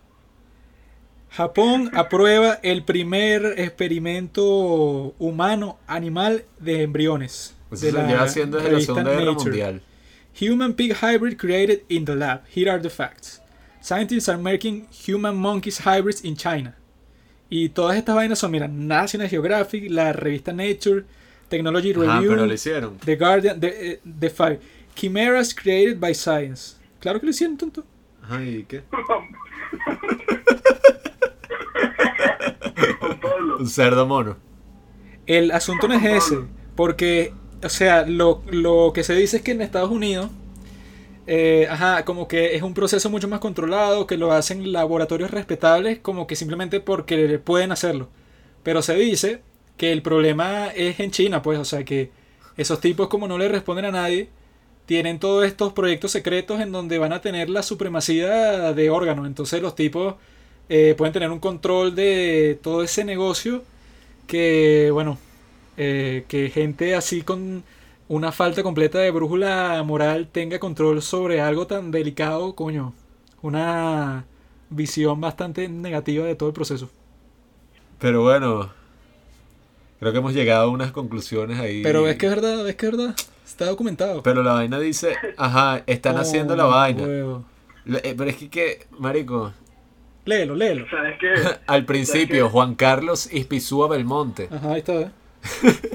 Te imaginas que estoy buscando un artículo y que Juan Carlos Orellana se llama el primer híbrido cerdo, mano. Un experimento de 1997 en donde ¿Qué? y ahí está el plot twist. Juan, que con una cola de cochino. Eh, usar un embrión y tomó a Ispizúa más de 40 colaboradores, 4 años para ver cómo hacer el animal. Un pi, un cerdo. Ajá, ¿y dónde está? ¡Ah! O sea, tontito. No vas a encontrar una foto de un cerdo humano. Eso que está buscando, ¿no? De bola. No, no lo vas a encontrar. Demise Rejection Risk. Ajá. Porque eso no es el punto, genio. El punto es que lo hicieron con un embrión en Estados Unidos. Científicamente está comprobado que es posible. El problema no es ese. El problema es que en China les sabe a mierda todo y que son capaces de lo que les dé la gana. Y eso, pues, o sea, es un peligro que un, un enemigo de la libertad tenga un poder tan grande Ajá, mira, aquí sobre los órganos. Eh, eh, una vaina ahí de 2017, los científicos, esta noticia es del 2018, anunciaron el sábado que crearon el segundo eh, híbrido humano-animal. Ah, pero no jodan. Mira, genio. Dice, eh, con unos Human- embriones de oveja que 0.01% de células humanas. Human monkey hybrid embryos grown in China, claim researchers. O sea, híbrido entre humano y mono en China. Un grupo de científicos en Estados Unidos y en España dice que se ha producido un híbrido humano-mono en China. Según el reporte del país, e investigadores que lo llevan el profesor Juan Carlos Ipizúa Ajá. en el Instituto de La Joya, California, modificaron genéticamente eh, embriones de monos para desactivar los genes esenciales para la formación de órganos. Marico, ¿cómo sería que estamos que si en la calle y viene un carro así, nos va a atropellar y que- Juanqui salta, pero da un salto así como un mono y que ¡uh! Así es que, ¿qué? Este tipo de investigación había pre- previamente eh, provocado eh, preocupaciones éticas y está ahora eh, restringido en España y, y Estados Unidos. Entonces el tipo le dice al país que estamos haciendo experimentos con monos en China porque en principio no pueden hacerse en España porque hay falta de infraestructura. Aquí dice, Pero también porque la ley no lo, no lo aquí permite. dice, el primer embrión, el primer híbrido humano-animal fue desarrollado en un laboratorio en Shanghái en 2013. Unos científicos unieron células de, una, de un conejo y un humano. Es, mira, Marico, ¿qué, qué mira, es esto? Y esta una vez- criatura que es mitad conejo, mitad humano. vez el doctor Núñez dijo que el último objetivo sería crear un órgano humano que podría ser transpl- trasplantado. Pero dice que ninguno ha sobrevivido. Te explico, genio. Eso, la idea es que no tenga ni sistema nervioso ni nada, sino que sean eso, pues, un cuerpo que tú puedas sacar lo que te dé la gana. Pero el punto es que en Estados Unidos y en cualquier país occidental, tú no puedes hacer un experimento relajado con eso porque lo consideran que es eso, pues estás tratando de crear un ser quimérico. Pero son unas maricas Pero aquí- en España, en España, en China, que no hay control de nada, todo está bajo, bajo, bajo tierra, deben tener un búnker que está lleno de esa vaina. Aquí dice que, que el mundo nunca llegó a ver eh, el experimento porque solo permitieron que la criatura se desarrollara por unos días. Y después de- la destruyeron y, y guardaron como que las células y vaina. Pero el problema es eso, eso es lo que te cuentan. ¿Tú crees que toda esa gente revela así completamente la ciencia que están haciendo? Pues eso tiene un precio, o sea, tú, los que te financian eso es que quieren la, la información que más valga de todo ese estudio que tú hagas. O sea, lo que llega a esos artículos es como que, bueno, lo que están soltando para que la gente esté informada, pero el resto... Aquí mira, aquí está diciendo que, que en China están haciendo unas vacas que sacan, unas vacas y unas cabras que sacan leche materna, o sea, leche humana. Y que lo lograron, lo lograron hacer, pero no pudieron vender el producto porque nadie quiere, pues. Incluso tienen vacas que por las ubres sacan tela de, de araña. Porque con eso pueden hacer como que eso, pues, o sea, lo pueden usar como un material de construcción. Vacas que por las ubres sacan tela de araña. Sí, porque combinan los genes y toda esa vaina. Los chinos son unos enfermos y no les importa nada. Por eso es que estamos pasando por lo que estamos pasando. Si son capaces de eso, ¿tú crees que en el laboratorio ese de Wuhan, que la OMS y que, no, bueno, hay que confiar en China porque ellos nos dicen y que, o sea, son unos idiotas, o sea, esos tipos... Ese es el peligro de que tienes control de todo, que no le respondas a nadie, entonces tú estás de que, bueno, o sea, me sabe a mierda todas las, las restricciones del mundo. Bueno, yo creo que ya esto se fue a la puta. El mundo, el espacio, ya no me importa. Pero es eso, pues yo creo que la conclusión tiene que ser que los aliens están entre nosotros y que en cualquier momento hay que prepararse para la batalla. Mira, es, Marico. Ay, eh, en, el, en el futuro y que la este esta mezcla de humano animal ya es la vaina más normal del mundo y Juanqui un día y que me voy a operar weón y que de qué te vas a operar no me voy a cruzar con un animal y que qué animal ya weón y que aparece un mes después y dice que con unas piernas todas raras que parece el señor Tumus de A mí me- con las piernas de astro. No, a mí me gustaría ser como un centauro. O sea, ser mitad caballo, mitad hombre. Entonces me pongo un pene de caballo y con eso sí, no. Ah, Y entonces no necesito ni bicicleta, ni carro, ni un coño, sino que yo mismo me transporto y... Mira, aquí dice que, que aquí hay una foto de un de un ratón con una oreja, o sea, que sí en el en la espalda con una oreja humana, weón. Yo te dije. Pero no era ningún embrión así como tú dices, pues. Fue un experimento ahí que no. Coño, eres tonto, eres tonto. ¿Tú crees que todo está público en el mundo? Tú eres un conspiranoico. Juanqui, que el hombre mono, de hecho así como el niño este de de Jumanji, weón. Te he dicho, va a ponerse a experimentar con esa huevona y va a terminar así. Si quieren más información sobre todos estos temas, pueden escuchar el, la segunda visita de Alex Jones al podcast de Joe Rogan, que es en donde habla de todos estos temas que pueden ser controversiales en los medios tradicionales, pero que como acabamos de confirmar, todo tiene su fundamento. Hay cosas, obviamente, que dice que son locuras, pero dentro de todo, sobre todo lo que dice el DMT, que en episodios posteriores tra- trataremos de darles nuestra opinión de primera mano de los efectos que son causados por ese químico que secreta tu cerebro cuando crees que vas a morir, pero que también se encuentra eh, realizado artificialmente y por eso es que se posibilitan todas estas experiencias psicodélicas, así que queden pendientes para ese capítulo, síganos en nuestras redes sociales, arroba Juan Cruchero, arroba Robinson Nicola 1, arroba Juan Pipot, arroba los padres del cine y los esperamos para una próxima edición de este podcast que es el mejor de la historia.